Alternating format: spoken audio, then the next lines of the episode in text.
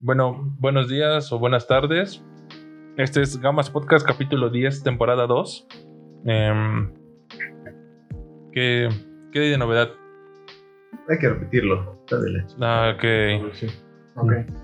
¿Quieres que haga algún ruido Si, de ni siquiera motiva más, a- Güey. más alegre. Go- Hola, este es Gamas Podcast. Ah, puta madre. A ver, tú hazlo tú, güey. Yo no soy bueno para esto, pero hola. Es Gamas Podcast, segunda temporada, episodio 10. Gracias. Y estamos con Israel. Qué, Saluda. qué animado. Bueno, hola, buenas noches. Y está el Moy, Moy como invitado del capítulo 1. Bueno, el capítulo 1 de la segunda temporada o capítulo 10, como quieran verlo. Hola amigos. Déjenlo presento, es el ingeniero Moisés Gerardo Cando. Está drogado. Con cafeína. ¿Con Cafeína. Sí. Bueno, estamos drogándonos todos con, ¿Con café? Ya, ya dejamos el alcohol en- de los podcasts anteriores. y ahora recurrimos al café. y, ah, y, y Ela Está en Europa, está en Praga, en Praga. Praga 24, ahí por Chapultepec y Reforma. a lo mejor. Bueno, este tema cabe recalcar que hace, ¿qué serán? Unos seis meses lo tocamos. Muy, muy, muy de manera como circunstancial. Cuando nos mudamos de casa, bueno, me mudé de casa. Grabamos un podcast en la casa de, de la Vale. Y me acuerdo mucho porque cuando lo escuché me pareció bien pendejo. No, no por ustedes, sino más por lo que yo decía, porque como toda ruptura amorosa, cuando vienes saliendo de ella, pues eres un poco. Estás cegado, ¿no? Solamente ves odio, entonces. El Israel estaba con el corazón roto y decía puras tonterías. era puro discurso de odio. estropeó, el podcast y con él el seguimiento que estábamos teniendo.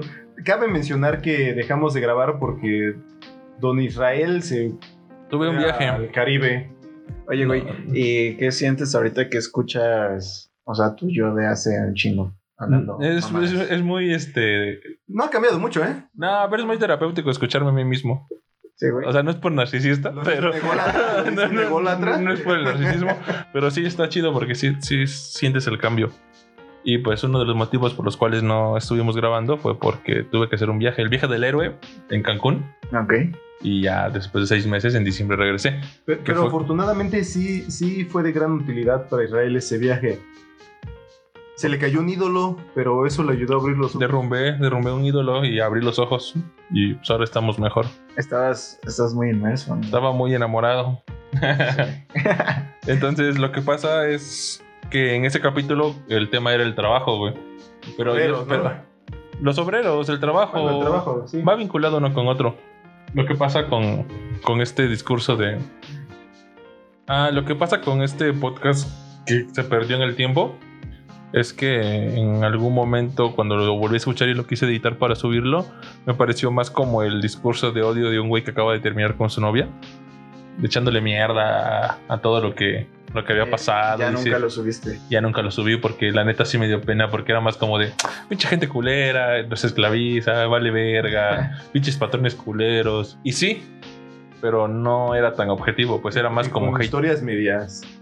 Ah, Uy, no, sí, muy- no, no, no, no. lo morboso. Muy, muy absurdo. Entonces por eso decidí no subirlo y decidimos ponerle pausa un rato al, al proyecto del podcast. ¿Habían muchos quemones? o- Más sí, o menos. eh, Propios, propios. propios y extraños, pero eran muy innecesarios, no, no era algo que, que- que la gente quiere saber. pues. ok. Entonces, sí, estaba bien culero, güey. Estaba, Y, y el narcisista lleva como cinco minutos hablando de él también.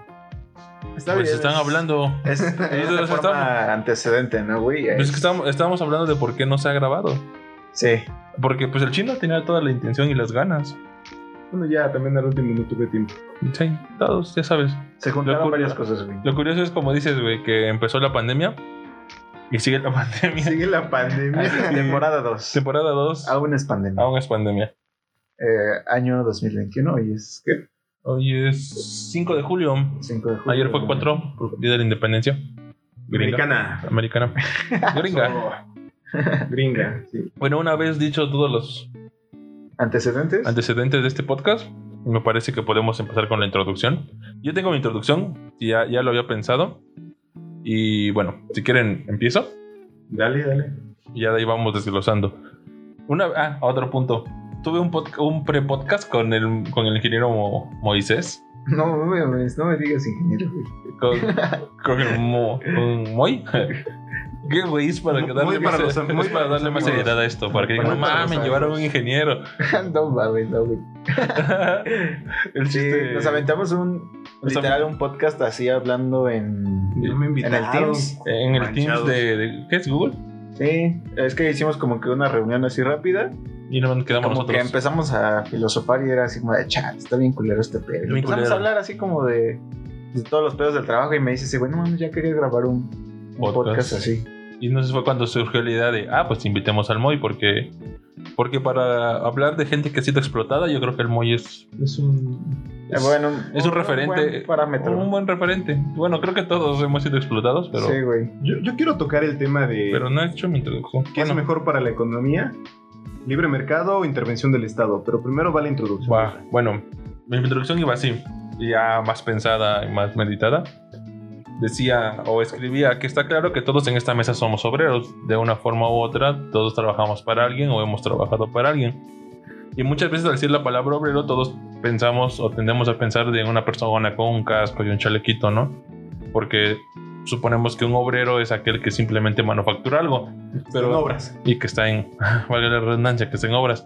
Pero en este caso y en este mundo, bueno, en este tiempo que nos toca vivir, un obrero también es aquel que teclea y hace números en Excel, ¿estás de acuerdo? Güey, ¿sabes yo también que me imagino cuando dicen obrero? Las personas que están en el campo y cosas así, o sea, como Ajá. que todos se simplifican, ¿no? Todas las actividades. Que tiene que ser precisamente algo manual y a veces demeritamos el hecho de que alguien que trabaja en oficina y se la pasa rellenando Excel o usando cierto software no es un obrero, güey. Le llaman técnicamente Godín, ¿no? Pero sigue siendo un obrero, güey. Sí, ok. Incluso hay algunos, y conozco algunos que sí se la pasan todo el día trabajando y trabajando explotados de una manera. Bueno, yo también, ¿verdad? Soy explotado así. Pues todos hemos sido explotados. Y es que, bueno, la explotación viene de, del origen de que tu trabajo tiene un cierto valor agregado que normalmente nunca te lo quitas tú, ¿no? Es decir, si tu salario es de 100 pesos al día y la labor que tú haces, no sé, manufacturar iPhones, tiene un valor agregado, ese valor agregado nunca va para ti, va para el, el dueño del capital, que es a lo que viene después con lo de, la, de dónde salen los obreros, ¿no? Porque trabajo, trabajo en sí siempre ha existido. O sea, la gente, desde que empezamos con el sedentarismo, ha existido un modelo donde normalmente se trabaja. Tal vez no se definía como trabajo en sí, tal vez era casa. Desde que el hombre ha vivido en sociedad, ha trabajado. Y el hombre tiene la tendencia natural a atribuir ese trabajo como algo de su propiedad. Por eso cuando empezaron, cuando, bueno, los hombres que empezaron a trabajar la tierra, empezaron a, a atribuir la tierra, como, bueno, el producto como el lugar eh, per se, como un, algo de su propiedad. Y, y justamente el primer cabrón que se le ocurrió decir esta- este pedazo de espacio, que no, era, no estaba ni cercado ni nada, pero el primer cabrón que dijo este pedazo de espacio en el cual yo cultivo es mío, pues creo que fue el fundador de la, de la sociedad moderna. ¿Estás de acuerdo? No, no sé, pero A esa hipotética persona. Pero entonces te refieres al trabajo como que es algo que eh, le invertimos tiempo y energía y de cierta forma te pertenece como que tu tiempo y tu energía que inviertes en realizar ese trabajo. Di- digamos que el trabajo es, una tra- es como una transmutación de, de, de, tu energía y tu tiempo. con, transformando la naturaleza. ¿Sí me explicó? Entonces, esa transformación debe de tener un. Marx le llama valor de, valor de cambio. Es decir, debe de tener valor de uso y valor de cambio. Es decir, tú estás transformando tu entorno con el propósito de emplearlo para algo. En un inicio, pues eran empleados para cazar, para, para, para sobrevivir. Y después eso fue evolucionando a- conforme el hombre fue viviendo en sociedad. Y después se hizo social, que eso ya es otra cosa. Entonces todo se remonta en este punto hablando en cuándo empezó la clase obrera, no tanto el trabajo, sino la clase obrera como tal. Dice Marx en alguno de sus libros que la historia de las sociedades es la historia de la lucha de clases sociales. Es decir, amos y esclavos, feudos y siervos y, y señores feudales, hasta que llegamos al siglo XVIII cuando empieza a existir esta llamada clase obrera, que es la clase que trabaja para los dueños, lo que Marx define como los dueños del capital. Cuando los dueños del capital son los que determinan las condiciones laborales de los trabajadores. En el siglo XVIII, revolución industrial por ahí. Sí, yo una vez había leído que esta clase obrera eh, se generó porque ya después, eh, bueno, no sé si esté relacionado, ya me vas a confirmar, pero luego era más barato ya tener gente obrera que tener gente esclavizada. Ah, ah, yo, siempre he dicho que, que la historia de México atravesó de forma, en poco tiempo, de, de forma apresurada, lo que atravesó la, por ejemplo, Europa. En- se supone que ya no eran como tal feudalismo, pero en México independiente era controlado por la iglesia. Y pues existían estos tratos de hasta cierto sentido de feudalismo, hasta cierto nivel de esclavitud, en el cual Melchor Ocampo hizo una gran aportación. Melchor Ocampo cuenta la historia que estaba en su en Michoacán y acudió un indígena a, a una iglesia con el padre a decirle que, que si podía enterrar a su hijo. Antes enterraban a los, a los muertos en las iglesias y en sus espacios. Y el padre le dijo, sí, pero tienes que pagar tanto, si no, pues no, no puedes, no, pero no tengo dinero. Pues si no tienes dinero, entonces sálalo y trágatelo. Cuenta la leyenda que así, así lo dijo el padre. Y Melchor en Campo se, se encabronó. Fue un, fue un intelectual y posteriormente dijo que habría más producción si no se heredaran, por ejemplo, las deudas. En ese momento las deudas eran heredadas hasta tus nietos. Y, tiene sentido, si, si tú ya nacías endeudado, ibas a morir endeudado, ¿por qué esforzarte trabajando?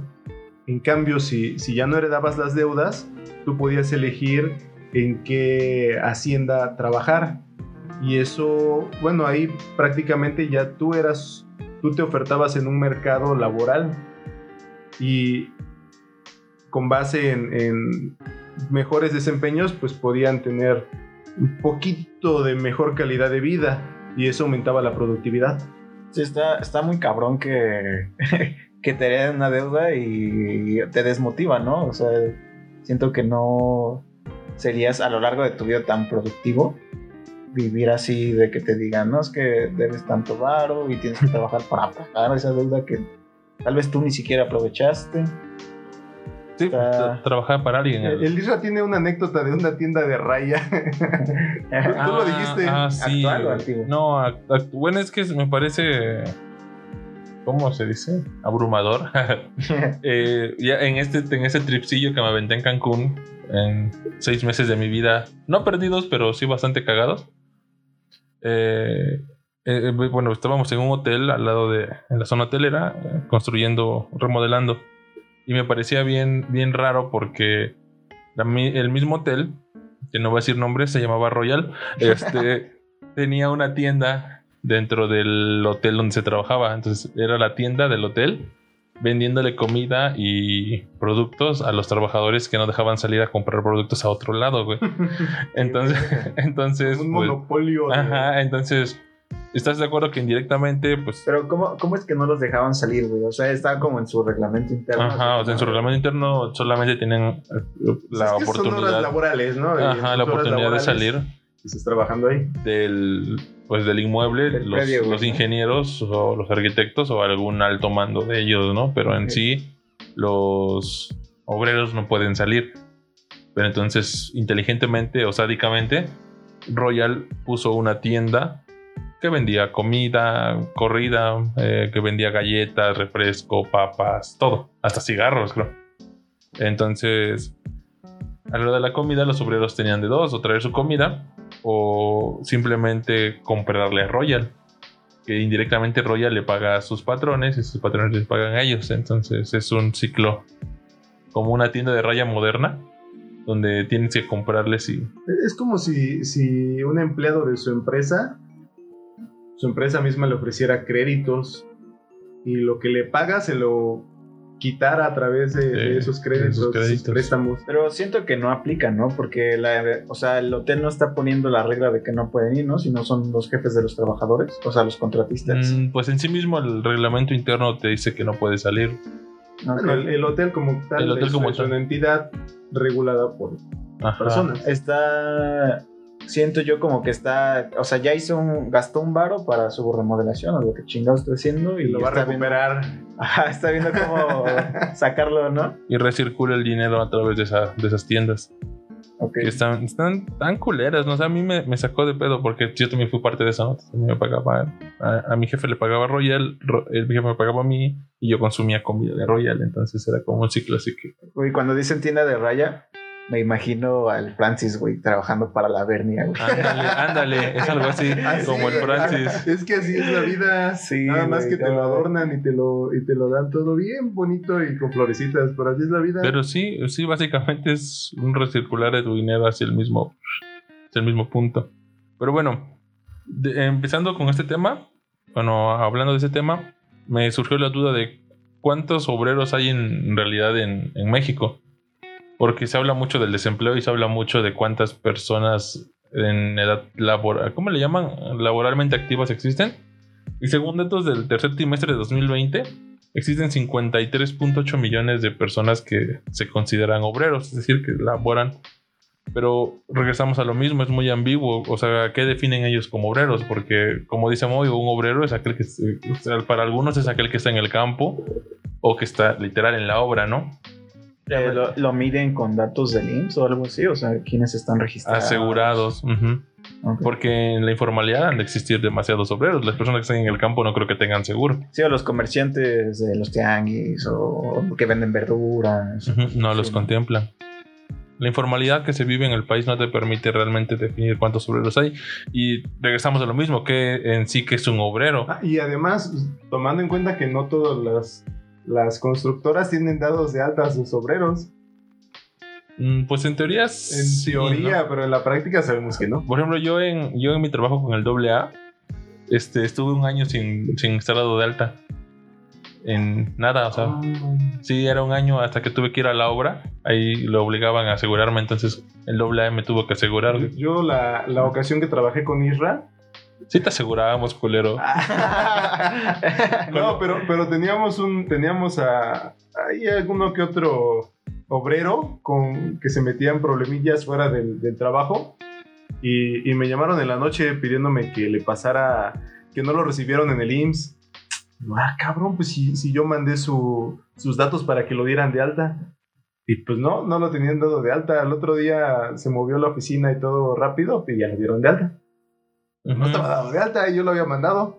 Bueno, es que también existe otro truco ahí en, en las altas del seguro porque normalmente siempre pues existe un tabulador, ¿no? De profesionistas donde te dice, no, pues si tú eres un ingeniero civil con, suponiendo, con tantos años de experiencia y bla, bla, bla, con cédula y todo, tu salario debe ser de tanto, ¿no?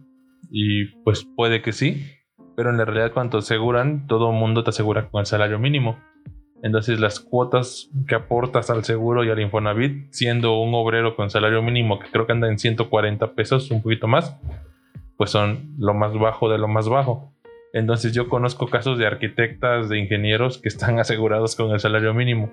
Y Es que, bien común, güey. y que incluso en sus contratos dice, este, este oficial albañil, ni siquiera arquitecto. No, yo creí que ibas a decir que, que hacían cálculos los, los contadores de, la, de las constructoras y decían, a ver, ¿cuál es la probabilidad de que de este conjunto me caigan todos, todos estos necesiten el IMSS? Entonces doy de alta un porcentaje que yo creo que, que mantiene a salvo la, a los trabajadores y, y pues ya si cae otro, pues ya vemos cómo lo solucionamos. No, No pero- creo que sea tan estadístico. Yo creo No. que es de que no lo registran y si lo piden ya lo No, registramos. no tienen varo. Sí, no, No. tienen varo o se quieren ahorrar ese varo. Pero en la quieren ahorrar práctica, ese en la, práctica la, la forma más común de ahorrártelo es darlo de alta con la mínima. O sea, si tienes que darlo de alta, no lo vas a dar de alta con, no sé, 400 pesos de una jornada. Los vas a dar de alta con 142 Sí, los pesos. das con el mínimo. Y te vas a dar unas cuotas pequeñitas que a cualquier patrón les duele pagar.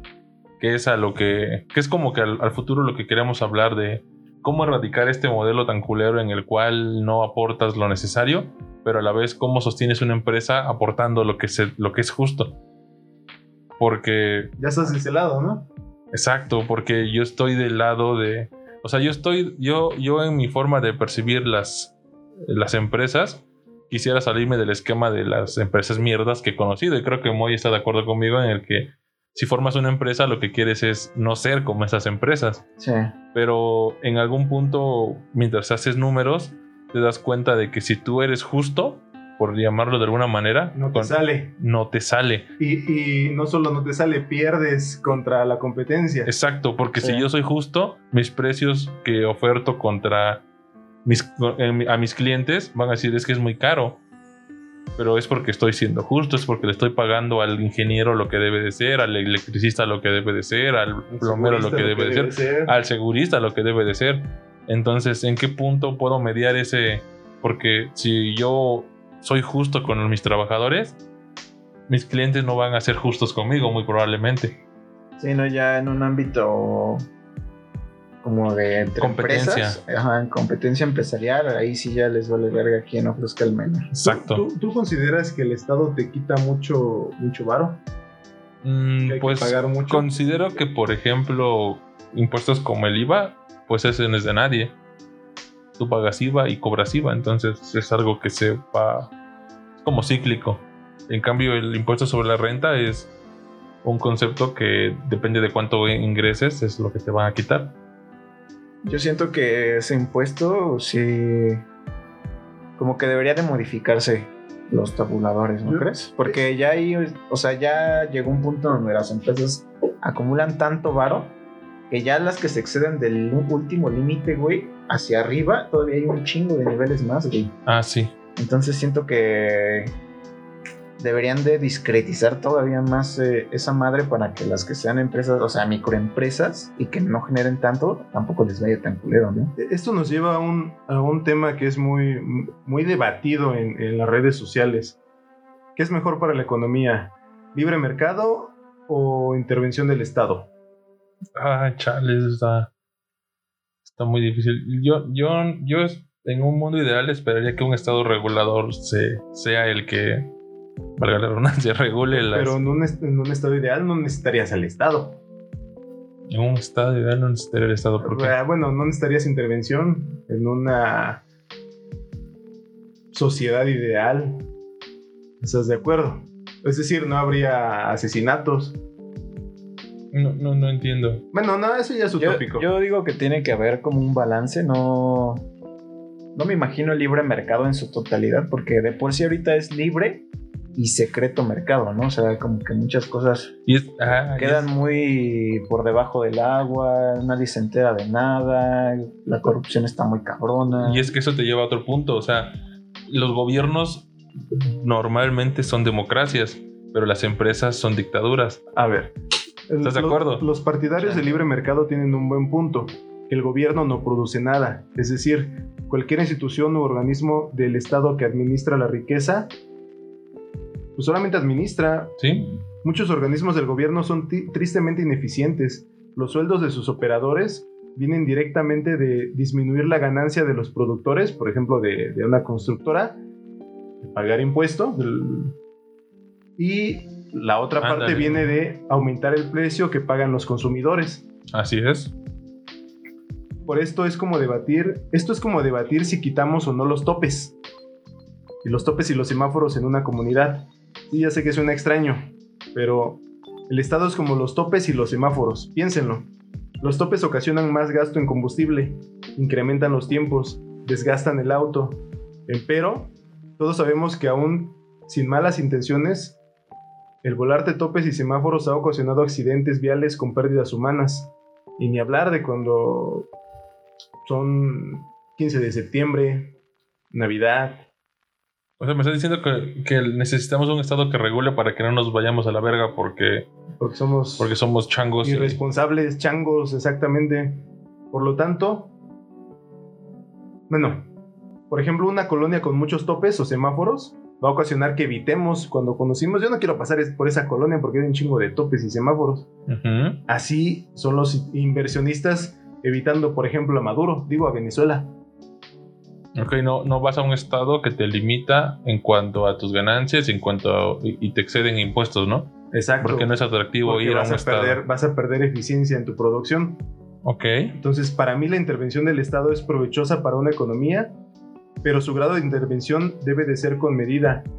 En particular, esa intervención debe ser fluctuante, algo así como un estira y afloja, de acuerdo a las circunstancias mm, nacionales e internacionales. Un balance entre Estado y, y libre mercado. Para mí sí debe de haber intervención, así como los topes, porque si no, la verdad es que somos unos changos que, que hacemos... Pero es que si el Estado no interviene, pues llegas a un punto tipo economía gringa donde monopolizas. Eh, eh, justo, la economía gringa, ¿qué pasa si le quitas topes o semáforos a, libre mercado? Tienes crisis como las del 2008. En la crisis del 2008 incluso todo fue porque revolvieron por ganar más créditos o inversiones de alto riesgo cuando realmente al revés las vendieron como inversiones de bajo riesgo cuando realmente eran de alto riesgo y las calificadoras que se encargan de decir no pues esto sí invierte aquí o no no inviertas aquí Pues no yo solamente doy una opinión. No te estoy diciendo invierte o no inviertas así se lavaron las manos. Eso pasa cuando quitas los semáforos y los topes Entonces, ¿hasta qué punto el Estado tiene que inmiscuirse en los temas de la, de la economía? ah eso sí no sé. Qué tanto Es que ahí tiene que haber un balance, pero a ver, pon un ejemplo de un Estado que en verdad haya podido balancearse entre el libre mercado y el... ¿China? no no, China no. Mm, bueno. Es que Digo, estamos- la estamos- intervención del Estado es correctiva. Es como lo que hablábamos de- del sistema que de las cárceles. Es correctivo, pero no es este no es, Es que es, preventivo. es que es un Estado regulador, no es un Estado productor, Sí, como tú por lo dices. ejemplo, Es un ahorita en China, este, pasó, creo que hoy, güey, ¿A poco? este, banearon a Didi. No ¿Ah, sí? mames, Sí. pero no Didi es ¿Por qué? Eh, no, Sí. Didi, pero lo banearon según porque como estaba guardando información de de los usuarios chinos, güey, Ah, este, le dijeron que no podía operar así, pero pues siento que también es el gobierno metiendo mano a una actividad económica pues bien cabrona y limitándola porque Didi es americana, güey. ¿No es ¿No es China? China? No, güey. Uber es americana. Uber es es alemana, americana. ¿no? Ajá. Uber es americana. No, Didi Uber es China. alemán. Pero pues los están acusando, o sea, ¿cómo se acusarían ellos mismos de de robo de información? A lo mejor es un estate quieto porque no quieren cooperar. Pues está muy raro, güey. Pero bueno, yo lo quería poner como ejemplo de que el pinche gobierno, por ejemplo, chino, güey, sí es como medio intrusivo así en quién se mete en su- a su mercado, güey. Pero es que todo gobierno es demasiado intrusivo. controlador, Sí. es- son demasiados topes. Exacto. Pero aún así su economía su, emerge Pero, por bueno. sí misma. Pe- Eh, pero con ¿a las empresas nacionales no es así. De su libertad. A costa, ajá. Pero ¿a poco no están mejor que antes? Es que es, es- Bueno. es a lo que voy, güey. Es- ¿Quién, decía? ¿Quién decía esto? y a menor escala, es eh, bueno, supongo que ese es el tema al que iba, güey. A menor escala es qué tanto vale tu tiempo, güey. ¿Qué tanto vale tu libertad? O sea, la economía china, siendo, siendo lo que es hoy en día, es enorme. Es probablemente la segunda potencia la primera potencia en innovación, en producción. Pero a costa de qué? Como dice, eh, no sé, ¿quién, quién dice ese meme, güey? ¿Pero a qué precio? el de Thanos, ¿no? el de Thanos, ándale, Ah, el de pero, Thanos. ¿qué ta- qué Pero a qué precio, güey. Es, es algo como lo. Y si lo mueves a menor escala, ponle que ganes, ¿cuánto te gusta un salario, un salario, un buen salario en México para alguien de clase media? ¿20 mil pesos? 50 mil, como dice García Luna. No, García Luna. Samuel García. Samuel García. Ponle tú un sueldito de 50 mil pesos, pero a costa de qué? O sea, ¿cuánto vale tu tiempo? Sí, ¿Cuánto, güey. ¿Cuánto vale tu, tu, tu libertad? ¿Cuánto, ¿Cuánto tiempo le darías a un trabajo por 50 mil pesos chino? Yo he conocido gente que gana eso, güey, y todo el día andan en vergüenza. Ah, te, te la cambio. Exacto. ¿Qué preferirías? ¿O qué preferiría la mayoría de la gente? ¿Ganar 50 mil pesos cuando los que lo rodean ganan 60 mil? ¿O preferirían ganar 30 mil pesos cuando los que lo rodean ganan 20 mil? Pues por cuestiones de, de ego, supongo que la segunda, ¿no? Es una Exacto. Ganar más Exacto, preferirías ganar más relativamente que, que de otros, que aunque ganaras menos. Exacto, pero bueno, eso nos lleva a otro tema que tal vez no. Pero es a lo que voy, o sea, el, el- ¿a qué, a- o sea, a qué- ¿cuánto tiempo estás dispuesto a dar por 50 mil pesos, un sueldito de 50 mil pesos? ¿Y cuánto tiempo? Sí, está muy cabrón. Y eh, bueno, a mí se me ha salido decir, eh, yo creo que ya no lo voy a decir, güey, no pero la, la típica frase, ¿no? Así como de chale, no- o sea, me estoy matando por ese trabajo y no me pagan lo suficiente, güey. Pero ahí es donde entra el dilema, o sea, ¿cuánto, para mí, cuánto ¿Cuánto es sería suficiente? suficiente esclavizarme de esta manera y no me doy cuenta tal vez que la... O sea, esa manera y ese tiempo que le dedico al trabajo tal vez no está correcto, güey, ¿no? Pero, pero es que nunca es suficiente. Siempre, si tú ganas este año 10 mil pesos, por ejemplo, al mes, te acostumbras, te estabilizas. Si dentro de tres años ganas 20 mil pesos, te vas a ajustar. Y cada, cada vez que tengas un incremento, al menos la mayoría de las personas de sueldo, sus gastos se van a, se van a ajustar. Vas a consumir bienes de mayor calidad, y así sucesivamente. Es como la, el mito de, de Heracles y la, la hidra. Siempre que tú le cortes una cabeza, que digas, ya alcancé este sueldo, ahora ya me voy a poder comprar un, no sé, un Mazda del año. Le Ya cortas estás- esa cabeza, ganas más y ya vas a decir, no, pues ahora quiero un, Un Audi, un BM. y, y va a llegar el punto en el que te vas a empezar a rodear de personas eh, en De otro círculo. círculo social, económico, y ahora vas a querer, no, pues ahora quiero un, pues un serie 6, ya no un serie 3. Y así sucesivamente es como la, como la, el mito de, de Heracles y la Hidra. No, pero hay, hay personas que no precisamente llegan a ese punto, ¿no? ¿Quién no? Mm, Muy no pocas sé. personas, por supuesto que hay, quien, que hay, Hay quienes quien no, no, pero, ¿no? pero la inmensa mayoría de, la, de las personas viven así. O sea, no sé, yo, yo creo que llegó un punto muy hippie en el que valoro más mi tiempo que mi dinero. Sí, yo también, este. Ya, o sea, yo también ya llegué al punto en donde ya me valdría verga. Y eso no significa que gane mucho, ¿eh? Sí. Ojo. No, pero aquí estamos hablando de que hay un común denominador y es que por eso estamos haciendo estos temas. Por ejemplo, esto, eh, esto, Sí, esto tiene no más estamos- valor para mí. No que estamos, es- perdón, perdón, prosigue. Por ejemplo, ahorita podrían ofrecer, no sé, mil baros, pero tiene más valor para mí estar platicando con ustedes tomando café. Y a la- a- al final de la sesión, pues me gusta más y creo que me iré a dormir bien tranquilo y bien feliz porque, pues sí, es algo que me gusta, genuinamente que me gusta y que está. Tal vez alguien llegara con mil baros y diga, no, güey, vete a la verga porque le estoy pasando bien. Pero No, justo, sí. o sea, hay ese común denominador que estamos aquí precisamente grabando y platicando y filosofando en cierto sentido. Y si es que no vamos a ir con, con la corriente, creo yo. Mm, Pues no sé si no vayamos con la corriente, pero al menos no es como mi principal motor el dinero. Es un medio Ojo, que no quiere decir que no me guste, ¿eh? O sea, sí me, o sea, sí me gusta. Porque te da muchas comodidades, ¿no? En cierto punto te, te ayuda, pero no lo veo más allá de un medio para un fin más grande, que es tener tiempo. Sí, lo que, y lo que decías tú es como ya esa cultura del, del consumismo, ¿no? Justo, Y quedar inmerso sin notarlo, güey. Como que siento que la gente que Te compra pasa. un chingo de cosas, a merced del entorno. sí, es como del entorno. Y ya después te compras cosas y dices, verga, ¿por qué me compré esto? Ni siquiera lo necesitaba. Es el poder normalizador que te hace creer que es normal estar comprando pendejadas todos los fines de semana cuando realmente no es así. Me es pasó- que la sociedad te dice, desde que eres niño, que si tú compras bienes, que si tú tienes este bien material, que si ya tienes el iPhone más nuevo, pues vas a ser reconocido y validado socialmente. Eh, llega un punto en el que todos son ornamentas. Sí, nadie te lo dice, pero como que te das cuenta que así es el mundo donde vives, ¿no? Ajá. Como el, como el meme del Pikachu que llega con su. Escanea su código joven, su código QR, llega con su Nokia.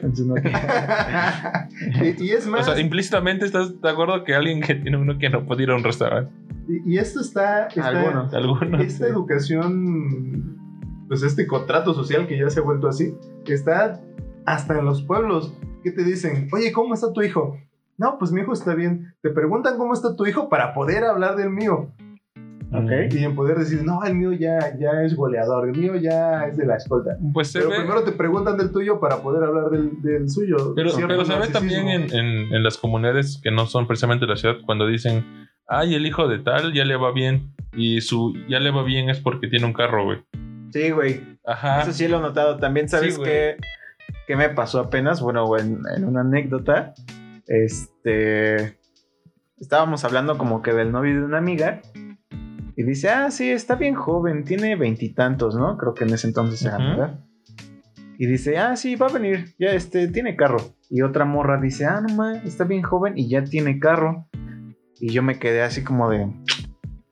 O sea, ¿por qué lo dijo? meterlo? ¿Por qué? Ajá, o sea, creo que ella, desde su perspectiva, a ese güey le iba bien verga porque ya se había comprado un carro. No, solo eso, tiene que decirlo al final como para rematar.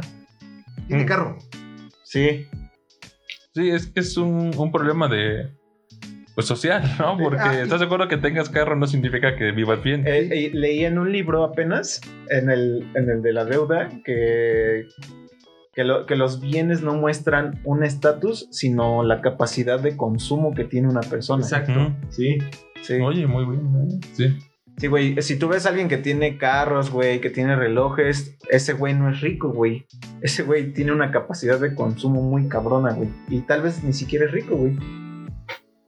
Está- Bueno, pues iba de la mano con su poder adquisitivo, eso es cierto. Sí, pero puede que tenga, o sea, no sé, se compra un carro y se queda pobre por comprarse el Pero carro. es, es muy pero, pero- aspiracional. pero güey. justamente es lo contrario. O sea, alguien, alguien que consume es algo opuesto a alguien con mucho dinero, porque justamente el consumir es lo contrario a acumular.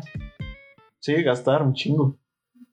Pero ¿estás de acuerdo que Pero la gente rica no acumula, güey. La gente rica genera.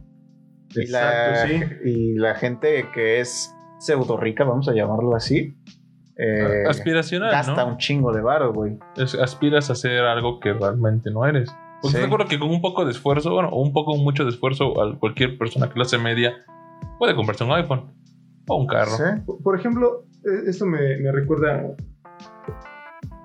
Hay personas que, para evitar decir nombres y, y decir el círculo del cual los sé quiénes son, compran malteadas de 80 pesos para desayunar. Y yo digo, pues yo me hago 80 mi licuado con plátano y chocomil, ¿no? Ok. por decir algo, y me sale más barato y, e incluso me sale hasta más rico. Pero justamente esto ya se toma como para como una ornamenta. O sea, ¿a qué grado ya convertiste tu alimento también en una ornamenta?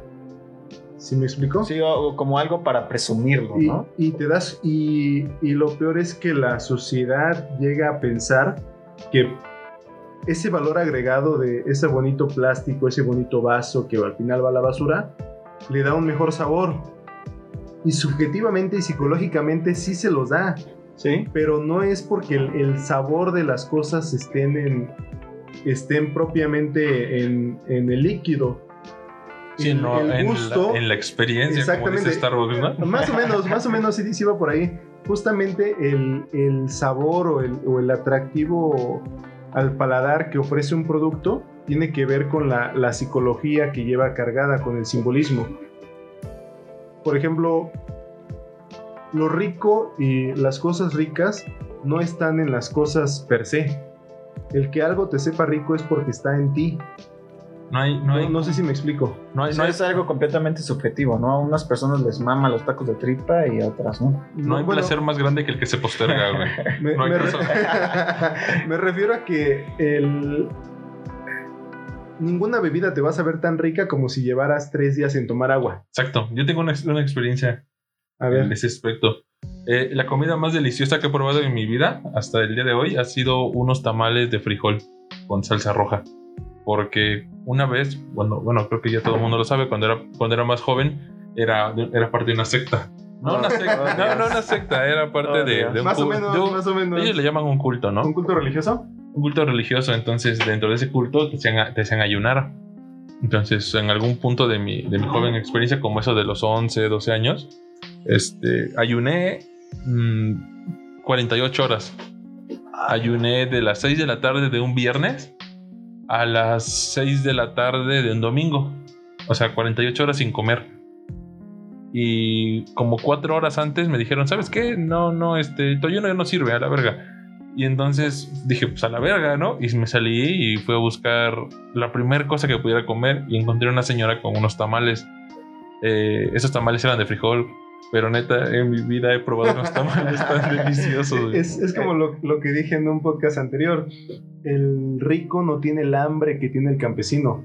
Por lo tanto, la comida del rico, pues la tiene constantemente y la tiene con frecuencia y aunque sean los mejores platillos, si no tienes esa hambre después de una jornada de 10 horas en el campo o en una obra, Pues no van a llegar a comer unos- un tamal de frijol, un tamal de rajas o, o la comida más modesta, les va a saber más rica. Y así mismo es con, las, con lo que consumimos con la malteada, o sea, el gusto está porque tú, porque Es- ya, ya tiene una carga inconsciente, una carga psicológica, Por el de que tú ya le asimilas un, de que va a saber rico, por el hecho de que es más caro.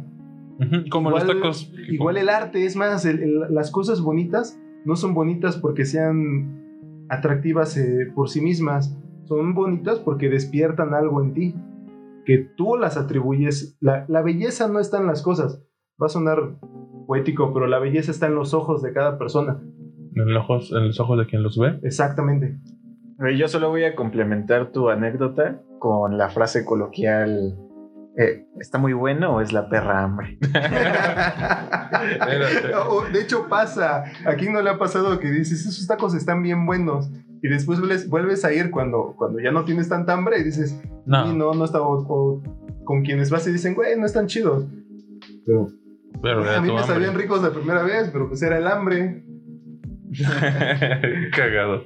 Bueno, el siguiente, bueno, uno de los puntos que quería tocar es, es con respecto a los salarios y con respecto a cómo se vende un obrero, güey, o en este caso cómo nos vendemos nosotros mismos hacia quien nos emplea, porque muchas veces existen salarios miserables y yo no puedo hablar de otro ramo que no es el de la construcción o el de, el de la obra, ¿no? O relacionado con las obras, porque pues, es lo que conozco.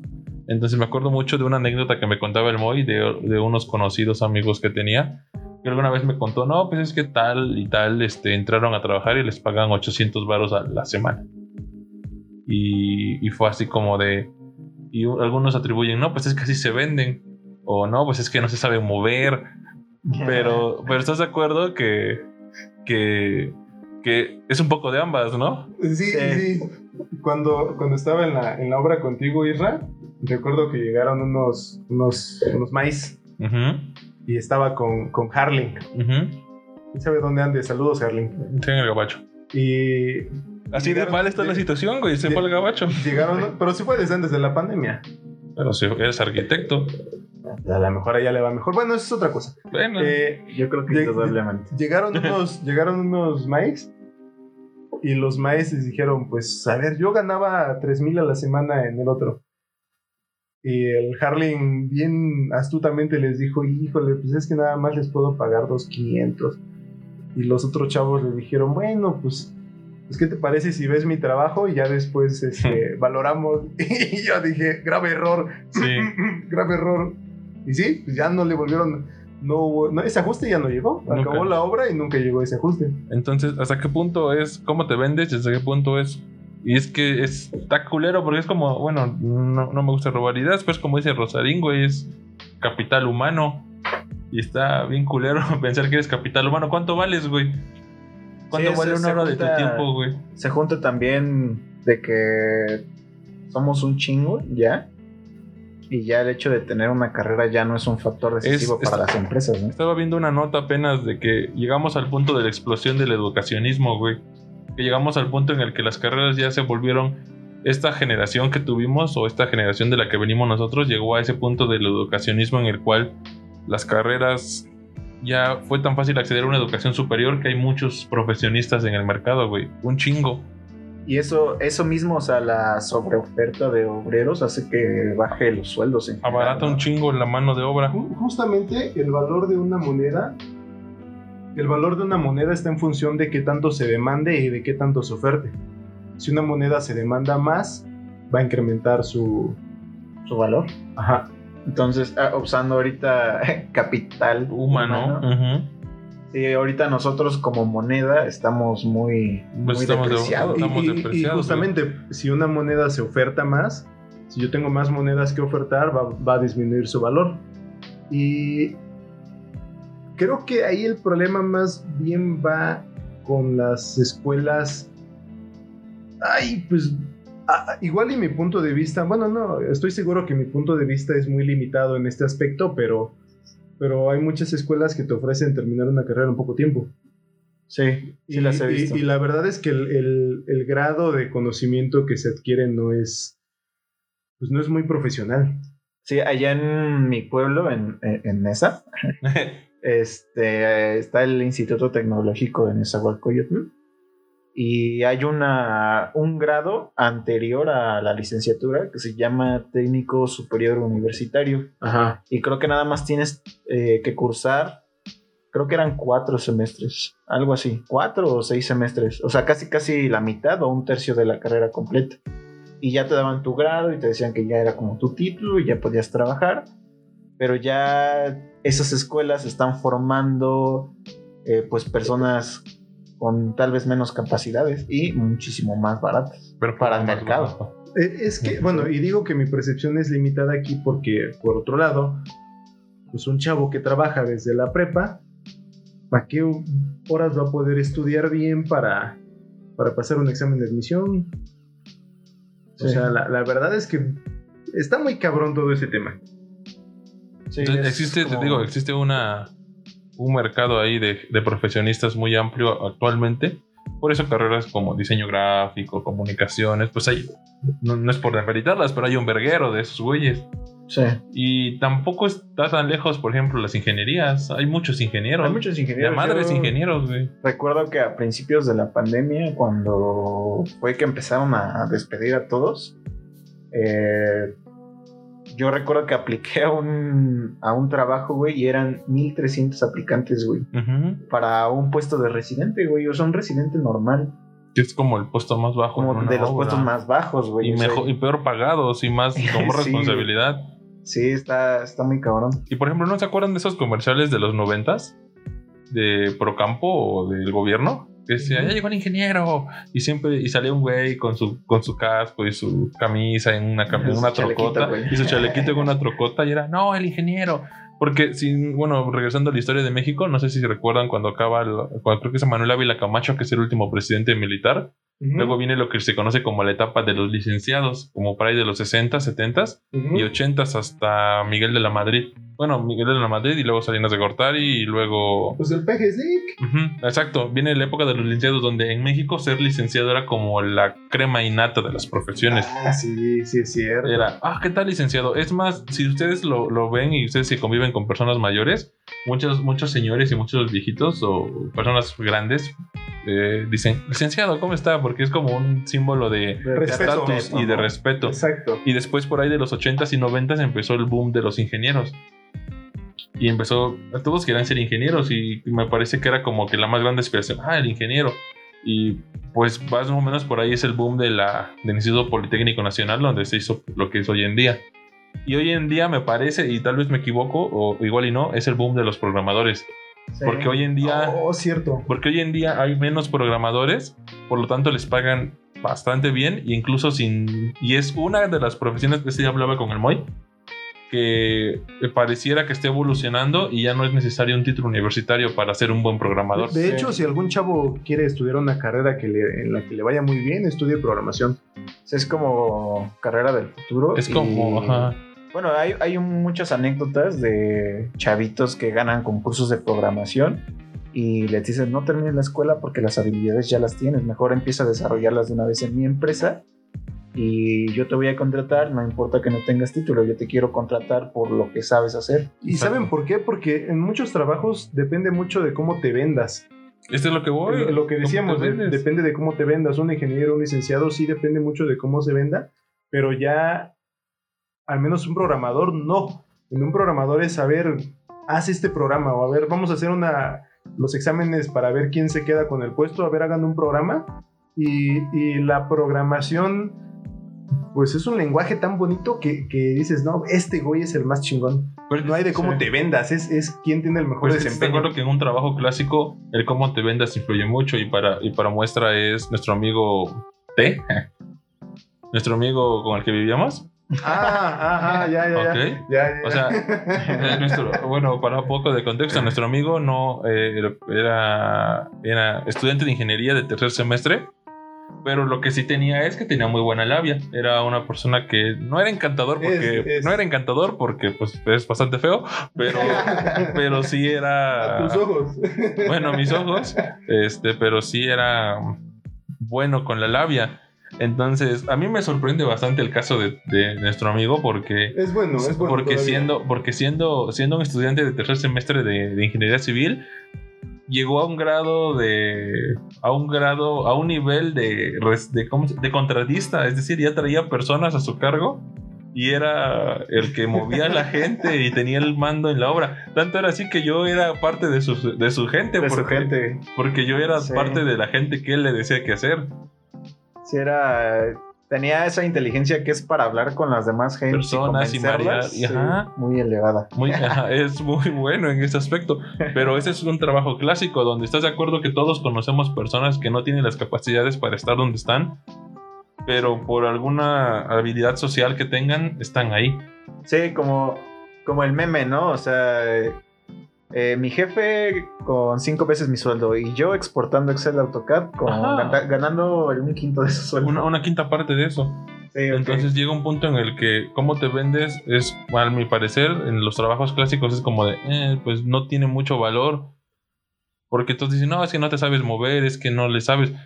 Pues sí, pero en un, en un mundo práctico, ¿estás de acuerdo que si tú eres muy bueno con la labia, pero el trabajo que vas a desempeñar no requiere de labia, sino de técnica, pues no, queso. no sirve de nada. Es como si el Moy, el Moy fuera muy bueno diciendo, yo sé diseñar carreteras y, y no lo fuera, ¿no? y no lo Nada más y no- por la pura labia. y ya. simplemente dijera, ah, sí, claro, el entronque es para esto y para esto, pero ya a la hora de los madrazos simplemente no da el ancho, pues no sirve de mucho.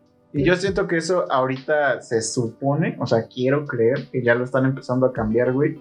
Porque ya me he dado cuenta, así, buscando trabajo, que ya llaman su departamento atracción de talento, güey. Ya no le llaman recursos Sí. humanos. Que sigue siendo lo mismo, estoy casi seguro, pero como que siento que se están ahorita enfocando un poquito más en ver las habilidades y ya tal vez no tanto en el título. Y me gustaría que se fuera como para ese lado, ¿no? A mí también me gustaría... contratar a gente que sepa lo que hace, porque hay mucha gente, o sea, en todas las industrias, que está en un puesto que no sabe lo que hace, pero está ahí o por palancas o por, como dice ese güey, sabe hablar con la gente. Hoy, como dicen por ahí, hay ingenieros con título y títulos sin ingeniero, güey. Que, que por, otro, lado, que por otro lado hay personas que, que no tienen experiencia en un, en un área. Y si tú las pones ahí, si, si alguna empresa les da la oportunidad, bueno, vente, a- aquí vas a aprender. Y después se vuelven bien chingonas. Sí, eh, y tenían la habilidad para volverse así. Ajá. Y lo que dice el Isra es, es muy cierto. Luego las empresas eh, dicen, no quiero un güey que sea estructurista, bla, bla, bla, pero que esté titulado, ¿no? Exacto. O quiero un diseñador hidráulico que esté titulado.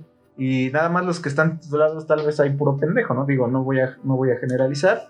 Y hay güey, un güey que no está titulado, pero que es una verga y sabe diseñar bien cabrón obras hidráulicas, pero como no tiene el título, pues ya no lo consideran. Ahí siento que sí hay como un... ¿Cómo decirlo?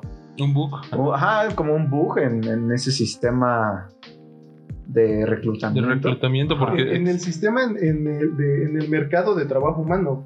Porque eso somos. O sea, nosotros nos ofertamos en un mercado laboral. Sin embargo, eh, los que nos los que nos compran, los que compran nuestro trabajo, tu tiempo. no lo digo en un sentido peyorativo, pero los que compran nuestro, nuestro trabajo no evalúan, eh, su evaluación es, es muy limitada de lo que nosotros ofertamos, de nuestras capacidades. Ofertan sola, nos compran solamente con base en, en trabajos previos y en cómo nos desenvolvamos en, en las entrevistas, en cómo nos vendamos, pues. Sí, literal es como venderse porque yo también ya me he dado cuenta de ya un chingo de entrevistas que he hecho es que les vale verga casi casi tu experiencia o lo que venga en tu Ujú. currículum. Lo van a leer y van a decir, ah, sí, me vale verga, a ver, tú cuéntame qué has hecho, ¿no? Y como que ahí ya entra la parte de si te sabes vender, como que se la comen y ya, ¿no? Pero como que llega un punto donde nada te impide mentir en tu currículum, que bueno, voy a aclarar, no, no, no, pienso, que esté bien, no Ah. pienso que esté bien mentir, pero no hay nada que te lo impida como tal. Y, Puedes adornar más. Ajá, y por eso siento también que hay mucha gente que está en puestos que no, que no debería. O sea, las empresas nada más se van con lo que te diga el, el candidato y ya. O sea, no van más allá de. No, aparte a veces también van por la apariencia física, güey. Sí, también. Sí, o sea, hay que ser conscientes que la apariencia también es. Cuando dicen buena presentación, no- yo nunca he entendido qué es buena presentación, güey. O sea, si eres feo, ya chingas a tu madre.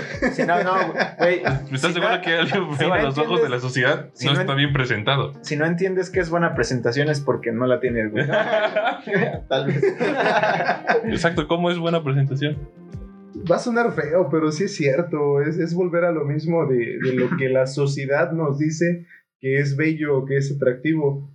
Por ejemplo, dentro del modelo que yo, yo quisiera implementar dentro de la empresa, es precisamente eso, güey, que, que si yo si veo un güey que llega todo tatuado y que, y que tiene el cabello largo, está todo greñido, lo mando a la verga. No, no es cierto. O sea, lo, no, no, veo, no veo en él eso, sino veo, simplemente veo sus habilidades, veo cómo se desempeña y genuinamente me tendría que valer madres si, si está tatuado, si tiene el cabello largo. Sí, y sabes, yo siento Existe un, ahorita. existe un artículo, el, el artículo de, existe un artículo en la ley del trabajo del el desarrollo, no, un artículo en la constitución del desarrollo de la libre de la personalidad, Sí. que es en el que te fundamentas por si te quieren correr porque estás tatuado. Sí, eso, eso es discri- discriminación. ¿Por qué ibas a decir? Sí, güey? Eh, supongo que también todo eso está pasando porque los que administran y dirigen las grandes corporaciones ya es gente muy grande. Son mayores. Son de las generaciones pasadas, son los famosos boomers o de generación X. Y siento que pues, no, no tienen tanto la mente abierta. Y estoy casi seguro que si la ley no se hubiera modificado para aceptar a gente con tatuajes o no discriminar, lo seguirían haciendo. Lo seguirían haciendo por completo. Yo, yo quiero entender cuando dicen buena presentación es cabello corto, sin tatuajes o ocultos O piercing, o ¿no? piercings y nada que tenga que ver con pues con un desarrollo de, la- de tu personalidad. ¿Estás de acuerdo que el estereotipo típico del godín es trajeado, cabello corto? Eh, estás Corbata. Tocando, estás tocando un tema interesante sin, sin querer. Personalidad, la palabra tiene el mismo origen etimológico que personaje. Ajá. Ok. Ajá. Ambas vienen de la obra. Exacto. De la obra, no, no de la que estábamos hablando. No, de, sí, sí, sí, de, la- de la- de las de obras. las interpretaciones, ¿no? Exacto, de- del teatro. Entonces, así como persona tiene el mismo origen que, que personaje, persona significa máscara. Y eso es- realmente es lo que somos. Desde que somos niños vamos, vamos tapando nuestro, quién, vamos tapando quién somos a través de lo que nos, de lo que nuestro entorno nos va dictando, ¿no? Tú debes de ser así, tú debes de ser educado, tú debes de ser este rebelde, no te dejes, o así un buen de cuestiones. O sea, pero realmente, ¿quién eres tú realmente? No, no nos definimos por medio de nuestro trabajo. O sea, ¿Quién eres tú? Yo soy un no, güey así. no, yo no. Bueno, yo pretendo no, yo, yo siempre intento no definirme por mi profesión o mi carrera. O sea, yo, entiendo, a mí me parece muy pendejo, perdón a, a quien le ofenda, pero la gente que dice no voy a dormir, a descansar hasta que tenga un Inge antes de mi nombre, ¿no? Y es como, güey, o sea, va a pasar y después qué? Ajá, o sea, después qué, güey, eres ingeniero, ajá, y después, por eso... por- No, pero, pero hay algunos, eh, tú lo has dicho, que se tienen en Facebook como ingeniero fulano. Ujú.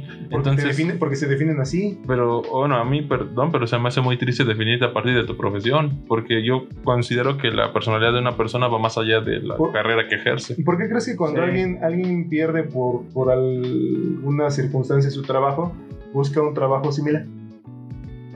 ¿Por qué se define como lo que hace? Y digo, no, no lo estoy No está- juzgando. no está mal. No está mal, no lo estoy juzgando. O sea, a final de cuentas, Cada quien está muy cabrón salir del- de, ese condicionamiento social que, que tenemos. Es desde niños. ¿Saben que sí estaría como, bueno, no voy a decir mal, pero raro? O sea, ya cuando, por ejemplo, una persona está tan inmersa en su trabajo que ya después se relaciona con otras personas y lo único que hace es hablar de su trabajo y ya después su trabajo es define quién es él como persona. Y siento que le ha de pasar a un chingo de gente. Eh, Ese era mi siguiente punto, el desarrollo de la persona más allá de su profesión. Porque, bueno, al menos yo, mis amigos que tengo o que son de la misma carrera que yo, pues yo considero que ellos no se definen en sí mismos por su profesión, a diferencia de otras personas que he conocido que dicen yo soy el ingeniero tal y se ofenden si les llamas arquitectos o les llamas maestros o, o echan espumas y de repente les dices May. Sí, está, Sí, está bien cagado. Sí, güey, está bien cagado porque estás de acuerdo que las personas no son su profesión. Sí. O sea, entrar a hablar de qué, qué define a la personalidad de alguien, pues es un tema muy complejo. Pero lo único que sé es que la profesión de una persona no lo define. Y la profesión de una persona no determina quién es, qué hace, qué come. Y ya llega el punto, y creo que eso, eso lo vimos en la carrera. Y no sé si se acuerdan, porque en algún punto, cuando vamos, íbamos a las fiestas, a las pedas, pues yo entendía la, el ambiente de una peda como un punto en el cual te desinhibes de la escuela. Sí. Todos estamos de acuerdo en eso, ¿no? Y siempre llegaba el güey, o, o siempre había un güey que llegaba a hablar. ¿Y cómo te fue con tal maestro? Sí, ¿Y cómo te fue? Güey, cállate. Ajá, ¿y cómo, a- cuánto sacaste en Mate 3? Y todos, ay, ese profe es bien bueno. Ay, no, esa profe sí es bien culera. Uy, ¿a poco pasaste con el valedor? No, yo reprobé como tres veces. Y es como, y es como... Güey, yo he de admitir que fui ese men tal vez algún par de veces. Ajá. Y entonces es como, güey, este, en este espacio, en este pequeño círculo, puedes hablar de cualquier mierda que quieras.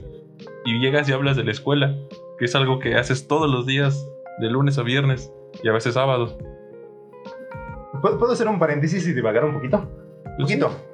Eh, ¿qué, qué tienen en común los dibujos de borrachos en caricaturas y los payasos? En el puro aspecto físico. La nariz. bueno, ¿Qué la roja? nariz La nariz roja. Eh, es- eso, eso, eso tiene que ver con que los, los borrachos, cuando por el alcohol, se desinhiben. Y justamente un, pa- un payaso cuando se pone la nariz roja significa que se va, se va a transformar, más bien que va a quitarse esas máscaras, esas personalidades y va a hacer tonterías. O sea, va a ser, no tonterías, va a ser hasta cierto punto libre, libre de desinhibirse y hacer cosas que no haría porque su contrato social y su acondicionamiento social le dictan, no, no, ¿cómo vas a hacer eso? ¿Estás loco o qué? Y el borracho pues también hace cuántos... No nos rimos de esos bailes de los borrachos y haciendo pendejadas. O sea, es lo mismo, es justamente esa, ese desinhibirse y ese quitarte esas, esas máscaras. Y por eso se siente bien. No, no tomamos porque nos guste como tal el alcohol. Nos gusta como tal la sensación y quiénes somos. Esa libertad que tenemos hasta cierto sentido eh, que es libertad y al mismo tiempo son cadenas de, nuestros, de nuestras pasiones y de nuestros sentidos, pero eso es otro rollo. Ah, verso venía a lo de la Sí, güey. ¿no? Eh, y ya trasladándolo a, por ejemplo, a un ámbito ahorita, Ese güey Actual evo- nuestro. evoluciona sí, evoluciona a ser el güey que en las pedas habla del trabajo. el trabajo. Ah, sí. Esa es la evolución sí, de ese güey. El güey que hablaba de la escuela en las pedas, ahora es el güey que habla de las, del, trabajo, en las pedas. Sí, Y tu trabajo. Bueno, a tu menos trabajo que sea para echar chisme del trabajo. sí. Eso- Bueno, es que es diferente el chisme del trabajo, de quién con quién Sí, y todo eso. bien. Ah, huevo, ese, es- chismecito. ese chismecito es diferente porque no involu no es, ay, ¿cuánto salió en tu libro contable número tal? ¿Y cuántas facturas hiciste este mes? Pues no, güey, no. Estás empedando, no, no quieres saber de eso. Sí, güey. Yo también, por ejemplo, veía en mi primer trabajo, eran un chingo de recién egresados. Y la mayoría era así, güey. O sea, que hablaban de, ¿y cuánto hiciste en la hora de la comida, por ejemplo, no? Y llegó un punto donde dije, verga, ya quiero hablar de otra cosa, pero estos güeyes no hablan de otra cosa. Y ya ahorita, actualmente, con mis compañeros de trabajo, vamos a comer y hablamos de cualquier pendejada que no sea el trabajo, güey. Y como que todos agarran el pedo.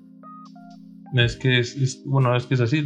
Yo, soy fan de que el trabajo, tu trabajo no te define. Y, a y ese es mi otro punto. Yo entiendo que tu trabajo no te define y, por ejemplo, para mí, así como el dinero es un medio para un fin, para mí el trabajo es un medio para un fin. no es algo que sea que, que defina mi personalidad y, y tal vez tal vez no sea como un ingeniero tan ortodoxo pero pero no sé me da mucho cringe esas personas que aman su trabajo no, sé, no sé si me No, explico no, no tiene nada de malo. no, no Ah, tiene, no tiene nada de malo, pero a, a- en mi punto de vista me da un poco de cringe. Lo, lo que te da cringe es que realmente no lo aman. Mm, Tal Es vez, tal vez hace. es eso, porque Es una no- no, que sé, se- igual yo soy muy, muy realista, pero al menos en ese trabajo de la ingeniería civil, al menos en ese trabajo de la obra, cuando vas a obra y tú lo sabes, es estrés, es probablemente mal comer, probablemente no dormir. Agotamiento Probablemente no, es un mental, hecho. Ajá, es un es, hecho. es un agotamiento físico y mental porque tienes que caminar un chingo. Y cuando estás en ciertos ambientes como bah, la playa, por ejemplo, tienes que soportar el sol, Pero no eres el el, no polvo. eres el Mai. Exacto, pero a mí me, me hace mucho ruido el pensar que alguien genuinamente disfruta malpasarse, estar asoleado y estar con dolor de pies por ya haber caminado unos 6 kilómetros en la obra. Y no sé si es un engaño de ellos mismos haciéndose creer que genuinamente disfrutan eso, pero Es un engaño. Para hacérselo más llevadero. para hacérselo más llevadero, güey. Perdón, igual no encuentro una forma de decirlo sutilmente, pero es un engaño que se hacen a sí mismos para soportar la realidad. Sí. Podría ser, pero no sé, yo, yo quiero pensar que esas personas que generalmente dicen que lo aman, estar en la obra y con los ojos llenos de tierra, pues sí lo disfrutan, pero no, No, no. sé. es- No, no dudo que haya personas que sí lo hagan. La clave es que el que sí lo hace, no lo dice, lo expresa. Porque, porque sí hay personas que sí disfrutan sus chambas, aunque sean difíciles y sean agotadoras, pero esas personas que disfrutan lo que hacen no lo están, oye, a mí me gusta mi trabajo, yo quiero mi trabajo. No, eso suena más bien a un engaño. En cambio, los que sí disfrutan lo que hacen son personas que están muy tranquilas, que sonríen, que, que hacen las cosas de buenas. No tienen que nada a Exactamente, nadie, ¿no? que, que sientes la... Y regresamos a lo mismo. Lo el- sientes. La imagen que das ante la sociedad. Ya no con un café, ahora con un trabajo, güey. Ya no con un, ya no con un estatus de tengo que comprar un café en Starbucks o comprar ropa Gucci, sino ahora es tengo un título universitario y mírame cómo me la estoy pasando bomba. Cuando a lo mejor no, güey. Sí, güey. Cuando a lo mejor ser residente, la neta, siendo sinceros, y, y- y supongo que ha de haber quien diga que no, pero es. Está de hueva, güey. Yo, si entrevisto a todos mis amigos que han sido residentes, yo creo que van a decir que es- está culero. Está culero, está mal pagado, es mucha responsabilidad. Ajá, mal- eh, más por eso, güey. Como que les cargan mucho la mano a los residentes para y les cargan un chingo de responsabilidades, ¿no? Por lo poquito que les pagan. Dime quién genuinamente disfruta eso. ¿Quién genuinamente disfruta todas esas esos contras con poquitos pros? Porque ¿cuánto puede ganar un residente como máximo? Yo creo que unos ¿18? sí, entre 15 y 18. Máximo. Relativamente... mm, Amigos de otros países, eh, poco menos de mil dólares. Ah, sí, poco bueno, de 900 dólares. bueno, en. México, ¿no? En México. Tal vez en Latinoamérica es bastante, pero... Igual y en, tal vez en Monterrey está un poco mejor pagado. eh, No creo. sí, un poquito. Entonces, no sé, ese era mi punto. Me da mucho cringe esas personas que, que genuinamente dicen que aman su trabajo y la obra. Y luego, perdón, pero luego yo veo las fotos y esas madres están mal construidas o están mal, o están colocadas. Entonces es como, o sea, sí, pero no. O sea, o sea, pones la foto de algo y dices, oye, esa mamá se va a caer o esa, esta tabla está mal puesta. Y, y es como, ay, chale, no sé, o sea, si disfrutas tanto no lo pondrías así o no tomarías esa foto, ¿no? Sí. O tal vez ni siquiera sabe que lo está haciendo mal. ¿no? Exacto, no sé. Así, aparte me parece, en términos generales, la, la ingeniería es tan extensa que no sé, dudo que. Dudo de las capacidades de todos y más de las mías en cuanto a obra y desempeño de alguien así. güey. Ok. Porque siempre hay tantas actividades particulares en, un- en cada obra distinta que dudo que alguien que mm, tenga nuestra experiencia, 3, 4 años, y sepa lo que está haciendo. Sí, güey, hay, hay demasiadas cosas y. Hay No demasiadas herramientas, hay demasiados métodos, hay demasiadas formas de amarrar unas varillas, hay demasiadas formas de poner una cimbra, hay, hay tantas formas. Que en tres años o dos años de experiencia no adquieres todo No ese conocimiento. ¿no? Creo que nadie adquiere ese conocimiento. En tan poquito tiempo, sí. Entonces, no sé, me, me genera mucho ruido. No sé si es un engaño. Y yo, bueno, lo mismo, para mí es un medio para un fin más grande. Como hacer un podcast a las 10 de la noche. Eh, después de una jornada laboral. ha, ha estado circulando en internet una imagen que dice como la sociedad nos ha enseñado a valorar el éxito. Y pone una gráfica de pastel arriba y la mitad es eh, buen trabajo y la otra mitad es tu título, según güey. Ujú. Y abajo ponen otra gráfica de pastel y dicen como en realidad debería de valorarse el éxito. Y ponen eh, un trabajo, tu título, tener tiempo libre, hacer lo que te gusta, tener salud física, tener salud mental y un chingo de cosas. Y ya después se tergiversó ese meme y ponen caguamear con tus compitas, estar de cucharita con tu morra, o sea, un chingo de cosas más, ¿no? Pero que sí son parte. Pero, de- ajá, güey, que son parte tal vez de llevar una vida como, pues diversa, güey, si lo quieres ver así. pues una que- vida, ¿no? Sí, O sea, una llevar vida. una vida, ¿no? Pero pues es muy cierto, güey, como que la sociedad también... Han visto esta. Obviamente el Señor de los Anillos, ¿no? Sí. Sí. Ven cómo se presentan los personajes de yo soy este Turing, escudo de roble, hijo de tal y no sé qué. Ujú. Yo supongo que algo así es como tu personalidad, ¿no? Yo no soy el ingeniero tal, yo soy este Israel, este hago esto, esto y esto, pareja de tal, tal, tal. Esto es lo que me define como persona. Y, y la neta es que, pues No. sí, estaría chido, ¿no? Tener, escalar a esos círculos sociales, la neta. Pero, sí, no es el fin, son medios Es para. un, es un medio para Ajá. llegar a un fin. Además Ahora. de que hay cierto nivel a, a partir del cual, o sea, si ganas poco dinero, por muy equilibrado que seas, este, está cabrón. Y, Pues y la neta, La movilidad social en este país es un mito, o sea, no existe un, una movilidad social como tal. Yo creo que sí existe, pero por abajo, güey. O sea, mucha, mucha gente de clase media, güey, va a tener esa movilidad, pero como a ¿Hacia pasar abajo? el estrato, sí, estoy casi seguro. Y creo que todo esto va por lo que se ha estado comentando últimamente, güey, que es la clase media está como así como vamos, está destinada a desaparecer. Ay, Pues está, eso muy, ya está muy cabrón. Eh, la movilidad social hacia arriba, sí, la, la verdad está muy cabrona. Sí, no que lo ¿Lo, había lo pensado. diremos, ¿Lo diremos nosotros? Es que es difícil. mm, es, es complejo. Es más fácil caer que subir, ¿no? Sí, es Sí, mucho más fácil sí. caer que subir, exactamente. Entonces, ese era el otro punto. ¿Hasta qué punto puede salir alguien de, del, del obrerismo, si lo podemos definir así? Eh, Está ¿Cómo- muy cabrón. cómo sales porque- del obrerismo? Insisto, porque ya estamos condicionados así. Volviendo a lo de persona y personaje. ¿Quién hizo el Romeo y Julieta? Shakespeare. Shakespeare decía que todos somos personajes en esta obra que es la vida.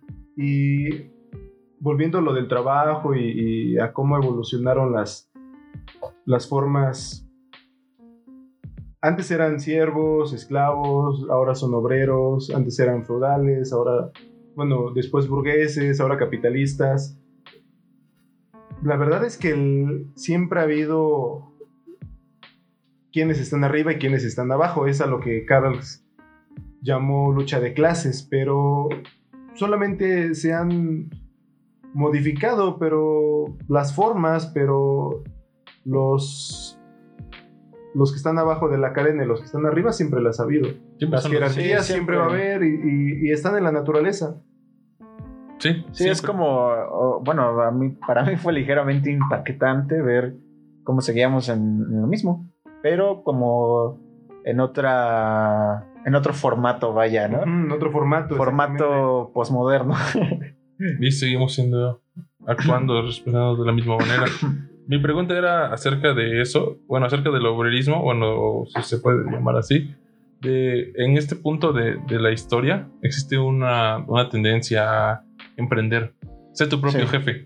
Ajá. Y siento que es una falacia porque nadie puede ser su propio jefe. Es un autoengaño. Sí, no, sí, Nadie, es un nadie, autoengaño. nadie puede generar su propia riqueza. Tiene que depender de, de un, un tal, llámale patrón, llámale cliente, pero tú nunca vas a ser tu propio jefe por Sí, más que eh, quieras eh, emprender. Es como la anécdota del taxista, ¿no? Que te dice, no, yo soy mi, pro- mi propio jefe desde hace años. Ah, sí, bueno, da vuelta aquí a la derecha, ¿no? Ajá. O sea, así, pero escalado a las empresas, porque Exacto. Siempre sí, vas a tener clientes que te traigan de los huevos, aunque tú ya seas dueño de la empresa. Porque no vas a hacer lo que quieres, porque no vas a definir todo. Es- Porque es como el engaño te- de la libertad. O Por- sea, ser libre. ¿cuál, ¿Cuál es el concepto que se tiene socialmente de la libertad? Hacer lo que tú quieras. Pero es hacer lo que tú quieras, no es Dentro hacer lo del que marco tú legal. quieras. dentro es del marco. Dentro del marco legal, exactamente. Tú no puedes hacer lo que tú Es quieras. hacer lo que tú quieras bueno, a un nivel más personal, es hacer lo que tus instintos y tus pasiones te digan. Y si haces lo que tus pasiones y tus instintos te dicen, no eres libre. Eres realmente esclavo de tus emociones, de tus pasiones y de tus bajas pasiones. Por otro lado, quien, quien es quien se domina a sí mismo, pues también es esclavo de contenerse en cierto sentido. No sé si me explico. Sí, se limita. Así es una dualidad un poquito extraña. Y eso, eso es a lo, a lo que iba yo, o sea, no existe esta falacia de emprende y ser tu propio jefe o ser dueño de tu tiempo, no es cierto, porque eres dueño, el que es dueño de tu tiempo es quien te paga. Y estoy seguro que así como del nivel de los obreros, ya pasándote al nivel de las microempresas, son los esclavos de las empresas grandes. Exacto. Y las empresas grandes son como los perros de las empresas todavía más grandes. Los proveedores, de los proveedores, de los proveedores. Así como de- los estados son ahorita, por ejemplo, México, esclavo del Fondo Monetario Internacional, ¿no? Por la pinche deuda que carga. Y así un chingo más de países. Entonces, pues yo creo que ya, o sea, si sigue subiendo puedes ver de quién todos somos esclavos, casi, casi, ¿no? Exacto, no hay un, sí una libertad. Mm, Una quería- libertad. Quería comentar algo. No encontré el libro, no me acordé dónde lo tenía, pero nos venden incluso la, la revolución obrera, la soviética, como, como que realmente el cambio de régimen soviético fue gracias a, a los obreros. Pero realmente no es cierto. Eh, estamos, los habla- militares. estamos hablando de que, de que la Unión Soviética no estaba muy industrializada en el siglo XX. Realmente apenas empezaba. Realmente fue una revolución campesina. Sí, es y, lo que. y realmente la, toda esta propaganda de, del Partido Comunista, pues realmente todo fue a costa de los, de los campesinos. Los campesinos eran quienes mantenían y quienes daban los, los, la propaganda y los pocos o muchos privilegios que tenían la- los obreros, porque realmente no estaba industrializado. eh, la URSS no estaba industri- industrializada, se industrializó posteriormente Ujú. en especial en los planes quinquenales, que fueron unas cosas atroces. ¿Por qué? Ah, porque durante el gobierno de, bueno, tanto de Lenin como de Stalin, hubo... Despojaron a muchos campesinos de sus tierras, crearon tierras comunales, los obligaron a trabajar en, como que en comunas. Incluso hubo los que se resistían, pues los mataban. Incluso algunos preferían quemar todas sus, sus siembras y sus, sus tierras antes de, de, pues de que se las despojaran. Y eso ocurrió también en los inicios de la, poco antes de la revolución industrial, hubo despojos por parte de los, de los señores feudales porque la actividad de ovejera empezaba a tener más ganancias que, que la siembra. Y si te das cuenta, el, el tener ovejas no era tan, no necesitabas a tantas personas. Ok. Entonces, además de, de todo, del hecho de que siempre hemos sido gobernados y esta lucha de clases, pues también siempre hemos sido engañados. Por eso yo siento que la, bueno, no yo, eh, dice la frase, la, la verdad te hará libre. Mm. Conoceréis la verdad y la verdad os hará libres. Ajá. Lo ves en la Biblia, ¿no? Mm. Y eso es la verdad. no, en serio, sí. También lo decían los griegos. Sí, también lo dicen esos güeyes. Los hebreos, ¿no? Ajá. Pero bueno, eh, eh, aquí el, el chiste es. ¿en ¿Qué estabas con tus planes quinquenales? Ah, lo que dice Marx, sí. Pues es que cuando en el inicio del, del manifiesto del Partido Comunista, cuando Marx menciona que existe un fantasma que recorre Europa, ese güey augura que la revolución obrera va a venir de. De la URSS, pero no, no, va a venir. de- él Sí. augura que va a, no, él augura que va a venir de un país industrializado como Inglaterra. Ah, exacto. Y ese güey se queda de pendejo cuando ve que los campesinos de la URSS son los que empiezan con la revolución, que no es obrera, es campesina, como tú dices. No, al revés. Lenin No, así se- dice. Le- le- bueno, sí. Ya pero lo leí, Lenin, se dio cuenta que, que esa revolución tenía que venir de un país industrializado, lo cual no era, no era la URSS. Pero nunca vino, o sea, No, nunca la- vino de la URSS. Sí, vino, pero fue manipulada. Fue, fue campesina realmente. Pues fue una revolución, güey. Ujú, sí. Simplemente fue, ah, fue un cambio de régimen. Favorecido por el despotismo de. Pues sí, pero ahora el punto es, Exacto. ok, Oye, güey, pero espera.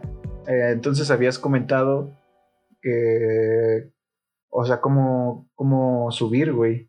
Pero ya no dijimos nada. O sea, cómo, ¿cómo se suben? Cabrón cómo, subir. cómo piensan ustedes que Está podrían cabrón subir de subir. clase. Yo más que cómo subir, me gustaría pensar cómo cambiar el, el sistema que existe y que rige actualmente. Eh, eh, de repente veo chispazos como que de genialidad cuando veo trabajos como los programadores que ya no requieren tantos, tantos, este, ¿cómo se llama? Papeles, llamémoslo así, sino más habilidades, sino que nos salimos del modelo estándar y empezamos a valorar más lo que sabe y lo que hace una persona que los documentos que puede llegar a tener pero no, no veo más allá de eso para cambiar un sistema que pareciera que, que va a colapsar, pero tampoco tengo como un barquito para escapar de, de ese barco que va a chocar. No hay como una alternativa, ¿no? Ajá, no veo una alternativa. Hablando Porque si juegas en, en ese sistema, juegas con sus reglas pero- y, y estás otra vez, digamos, a lo mismo, no eres libre, tienes que jugar en ese con las reglas de, de ese juego. Hablando del colapso, eh, en los primeros podcasts, cuando, cuando creamos este, este proyecto Gamas, nos preguntamos si, si el imperio americano iba a caer o no. No, a través de, de- por la pandemia. Y resulta que, que hicieron una medida muy... ay, no, todavía no sé los resultados, pero, pero esto que hizo Biden de imprimir muchos dineros, esos incentivos, este plan de rescate a la, a la economía norteamericana, en la cual pues, están inflando su, su dinero. Sin embargo, esa inflación no las estamos comiendo todos los países que, que comerciamos con, con ellos. Sí. México se está comiendo esa inflación, por eso es que tenemos una inflación aún cuando la producción del país bajó. O sea, producimos menos y aún así, por, por la recesión de, la pandemia, y aún así hay inflación. Sí, porque nos estamos comiendo la- los dólares de, de Estados Unidos, los dólares inflados. Ujú. Está fluctuando entre el 5 y el 6% y ahorita ya, por ejemplo, los fondos de inversión tienen por ahí del 4.25, por mucho 4.80, lo que significa que aunque tengas tu Ah, dinero invertido, no le, ganas- no le estás, ajá, no le estás ganando a la inflación. Exactamente, te está comiendo como por un 1%. Sí, está cabrón. Y, y incluso este incentivo que, que Biden dio a, sus, a, a los, a los gringos causó que muchos dijeran, no, ¿para qué voy a regresar a trabajar? Si el gobierno me está manteniendo, pues mejor no trabajo. Y eso les está dando más en la madre, porque si, si no están trabajando, No están produciendo. no están produciendo, su, su, su actividad económica te está teniendo serios problemas en contratar. Sí. Entonces, no sé si caiga, como pintan las cosas, probablemente sí caiga. Bueno, no caiga, pierda su hegemonía. Sin embargo, si todos los demás países se comen su inflación, pues no les va a ir tan mal a, a raíz de... Ujú. Siempre hacen las cosas los gringos y nos las terminamos comiendo los otros países. Pues es que es a lo que vamos. Es que no tienen, por ejemplo, ellos accionan con la capacidad que tienen, ¿no? Porque dicen, Todos- bueno, podemos pedir un chingo prestado, pero porque también producimos un chingo.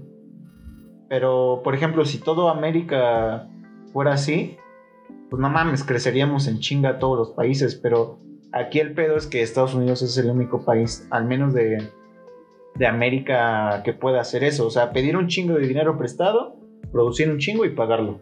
¿no? Y Eh, está- Honduras, El Salvador, pues no pueden hacer eso porque no, no producen tanto, güey. Todo- Y ahí es donde dices que se tienen que tragar, digamos, inflación. la inflación y todas las decisiones que vengan de arriba, güey. Es que todos somos empleados de alguien. Y en este los caso países. nosotros somos empleados de esos güeyes. Y esos güeyes tal vez por encima de ellos solamente está el sistema económico, que es el que se los va a chingar al final del día. Es el que en un sistema donde los recursos son limitados, esa mierda se va a decrecer, güey. Por eso tengo un cringe con la gente que, que, que hace muchas inversiones en criptos y eso, porque, güey, o sea, sí, yo sé que te va bien y tienes mucho dinero, pero estás hablando de un sistema finito, güey, donde lo que le da valor a la moneda son los recursos. Y en el momento en que estos se acaben, chingó a su madre, güey. Para mí yo, yo tengo ahí un exactamente un, un- no me gusta el término inviertes en criptomonedas, apuestas. Las criptos son apuestas, así tal cual. Apuesto a que va a subir o apuesto a que va a bajar la demanda. Sí, eso, por eso se le llama el mercado de las especulaciones. ¿no? Exacto. Pero, por ejemplo, eso ya es como algo. Bueno, lo que me he dado cuenta de las criptomonedas por la poca experiencia que tengo, me envicié en este fin de semana, pero tengo tres días de experiencia ya. ¿En serio? ¿Le, le apostaste a las criptos? Sí, ya lo que me he dado cuenta es que literal es igual que Wall Street, pero de una manera digital y descentralizada. Por ejemplo, Wall Street, pues ellos mismos se pusieron sus reglas, ¿no? Voy a crear las acciones, las voy a vender, voy a especular, voy a inflar los precios. Y aquí básicamente es lo mismo, güey. Pero siento que de este lado de las criptomonedas ya es como una alternativa por el hecho, el hecho de que sea descentralizado. Exacto, es una alternativa. Lo único que no me gusta y, y me, y me- Pues me. No me molesta, pero sí no me gusta es que tengan tanta influencia personas por el hecho de decir, ah, voy a. Mi empresa va a invertir en, en criptos y ya de repente la, la de- la- el valor de las criptos suba. O de repente digan, no, ya no voy a. Yo creo que las criptos van a valer queso y ya el, el- el valor de la moneda también de las cripto caiga. Y ahí, ahí es donde entra. eh, eso es libre mercado. Porque ahí, eh, por ejemplo, el Bitcoin es descentralizado. Nadie le está diciendo, nadie está obligando a la gente a comprar Bitcoins cuando Tesla las acepta para comprar carros. No las obliga, pero sí manipulan a las personas. sí lo manipulan, pero por ejemplo, hay otra, hay otra criptomoneda, güey, que también, por ejemplo, Elon, Elon Musk con tweets la estaba manipulando. Entonces ya llegó un punto donde el mismo mercado ya lo está autorregulando y ya la gente ya no le está haciendo caso. Es como de, no es que este güey nada más las está manipulando para levantarlas y venderlas cuando A estén su altas conveniencia. a su conveniencia. Entonces ya la misma gente ya no le hace caso, o sea, ya todo lo que publica dicen, no, pues ese güey tira un loco, porque está, o sea, su, su gran base de seguidores influye en las fluctuaciones de las transacciones de las criptomonedas, güey.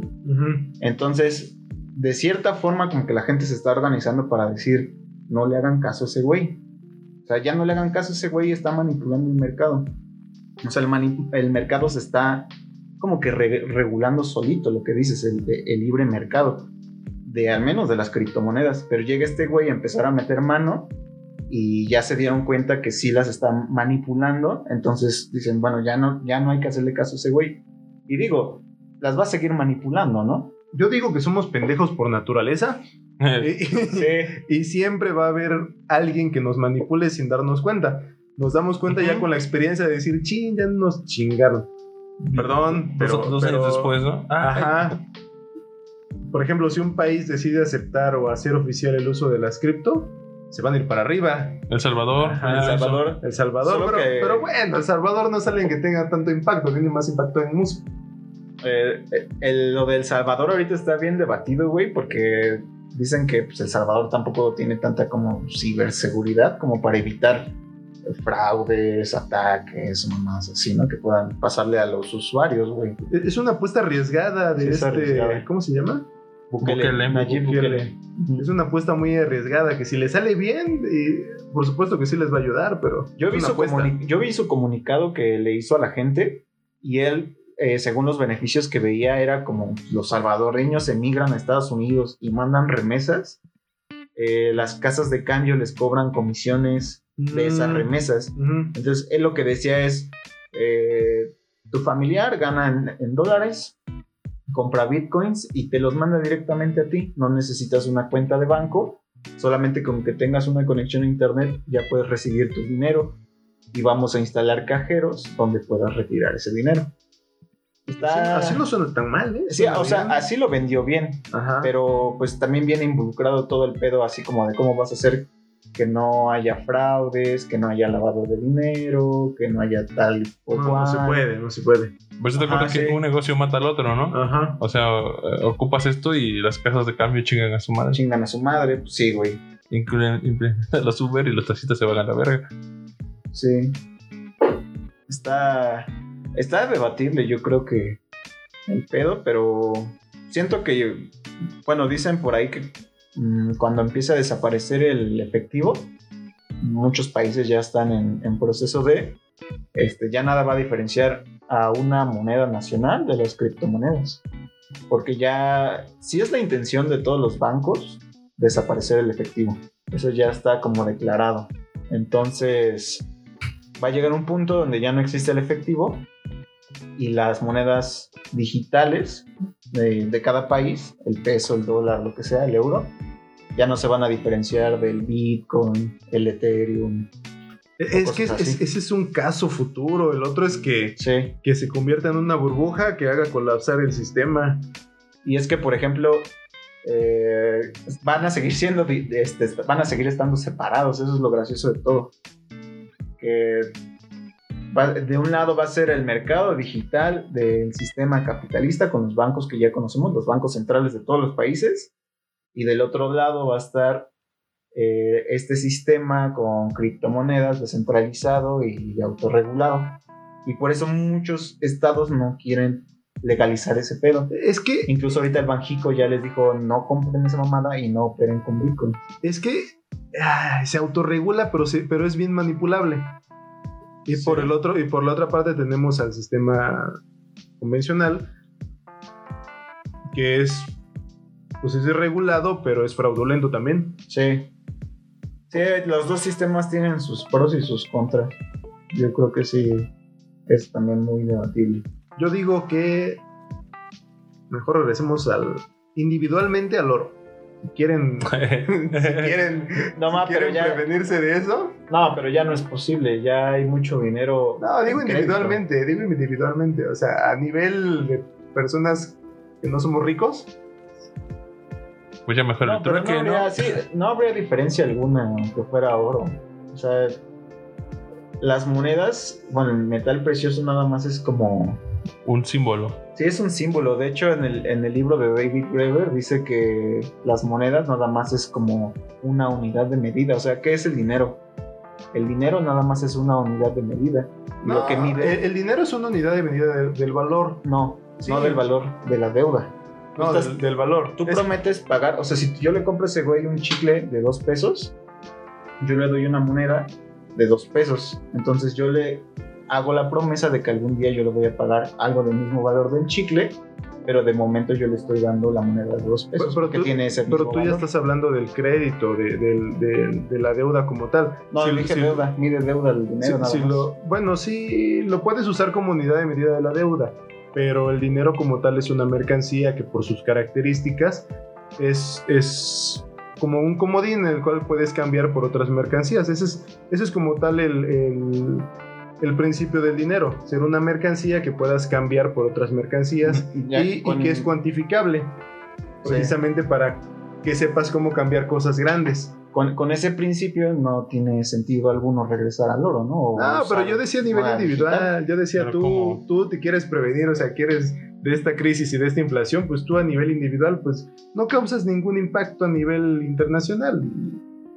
Sí. Porque yo digo que la, las cripto es una gran apuesta, pero bueno, hay muchas cosas. La verdad es que sí puedes hacer mucho dinero con las cripto, pero hay que saberle. Pero es que estás de acuerdo que tu ganancia es la pérdida de otras personas, güey. es Exacto, ga- ahorita es una apuesta, es, es como el póker, o sea, tu ganancia, ten por seguro que lo que tú ganes es algo que va a perder otra persona. Así es. Y a, y a su vez, cuando tú pierdas, lo va a ganar otra persona. Es. Ay, pues es como funciona el, el mundo, solamente Sí, que muy rápido. No es generar, es. Es este. Es distribuir. Distribuir, güey. ¿Sabes quién también dice generar? de- Los de- chacas, güey, cuando van a robar. También dicen eso.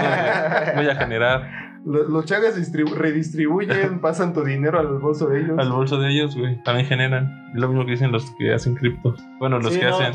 La verdad no creo que sea una solución, güey, porque es dinero que no está trabajando, güey. O sea, es capital que no, no genera, güey. Nada más como que especula. Es especulativo, Sí. güey. Es que, es que es dinero que se mueve de un bolsillo a otro. Sí.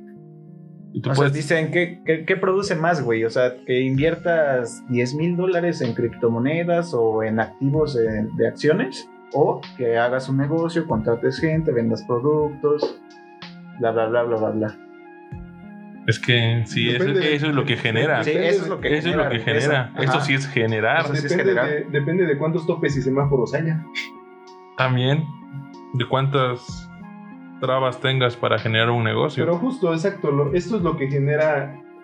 Sí, diste el clavo, eso es lo que genera la riqueza, el- el- la creación de, de bienes y servicios. de bienes y ser la... Exacto. No, no el, Y, y por eso tal vez no estamos produciendo, no está incrementando tanto el PIB de los países, porque en lugar de decir voy a crear, voy a hacer esto, o voy a sembrar esto, o voy a trabajar esto, pues dices, no, mejor mi dinero lo voy a invertir en pues Voy ya valió queso porque estás especulando y no estás produciendo nada, solamente estás apostando a, a una distribución favorable para ti.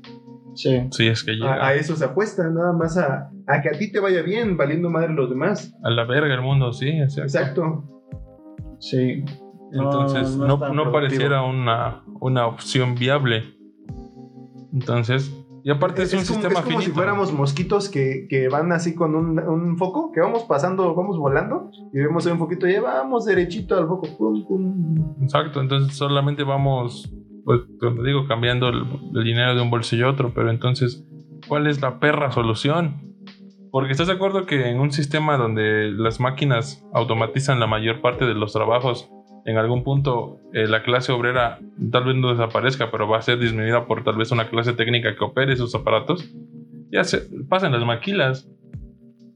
O pasó en las maquilas. Quitas a 20 obreros y nada más tienes a un técnico que opere la máquina y a un técnico que le dé mantenimiento. Y, y vas a tener después, como en el ludismo, personas destruyendo las máquinas para regresar a sus trabajos. Entonces, ¿qué pasa cuando tú tienes un sistema en el que tienes pocas personas a las que les distribuyes la riqueza que generan esas máquinas? Porque nada más tienes dos empleados, ya no tienes 20. ¿Quién te compra tus productos? pues estás ofertando más personas desempleadas y, y, y, pues es- van a ganar menos. Por eso, Si no, si no distribuyes la riqueza, ¿quién te va a comprar tus de- chingaderas? desde que era niño está esta, que para mí es una ilusión, de decir, México va a ser una potencia mundial en tantos años. Y ya pasaron más de 20 años desde que yo escuché Eh. eso. Y, y siguen, hace 10 años, por ejemplo, decían, México va a ser una potencia para dentro de 10 años. Y a- hoy otra vez lo sigo escuchando, México va a ser una potencia dentro de tantos años. Y madres, no es cierto, creo, creo que estamos peor.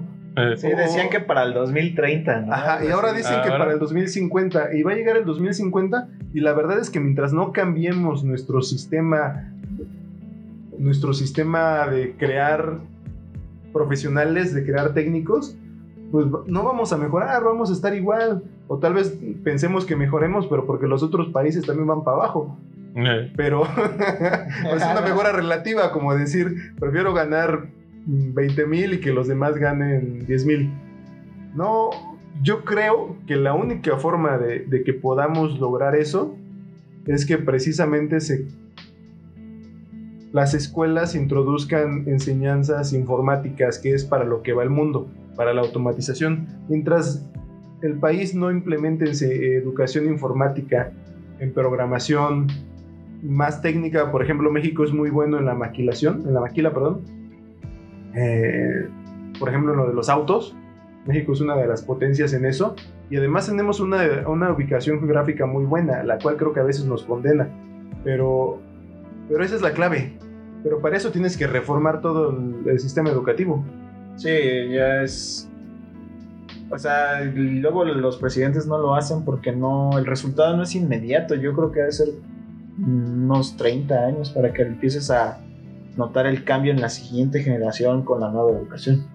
Y les vale verga, como que los presidentes. Bueno, no sé ahorita. No, no, no podría dar, decir que sí o no. Pero los presidentes anteriores les valía madre, nada más hacían lo que les alcanzara en sus seis años y no pensaban más allá. Que decían, eh, va a llegar la derecha o va a llegar otro partido y va a deshacer mis planes, entonces yo hago mis planes para seis años. Porque no se va a ver, exacto, Ajá. no se va a ver. Si es un, es un plan a 20 años, lo de la educación, y yo quiero volver a ganar, que mi partido vuelva a ganar las elecciones al, al siguiente sexenio. Entonces, pues no, ¿para qué voy a invertir en algo que no voy a ver yo? Que la gente no, no lo va a ver. Por eso no lo hacen.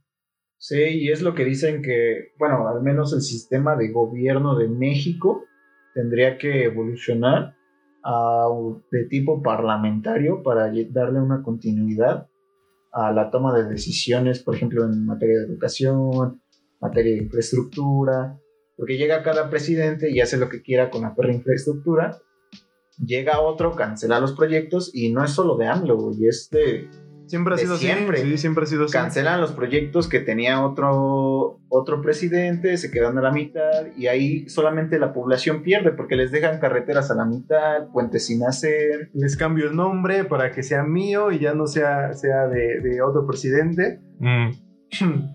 Pero Sí, entonces, ¿cómo chingados distribuyes la riqueza cuando tengas pocos trabajadores y muchas máquinas?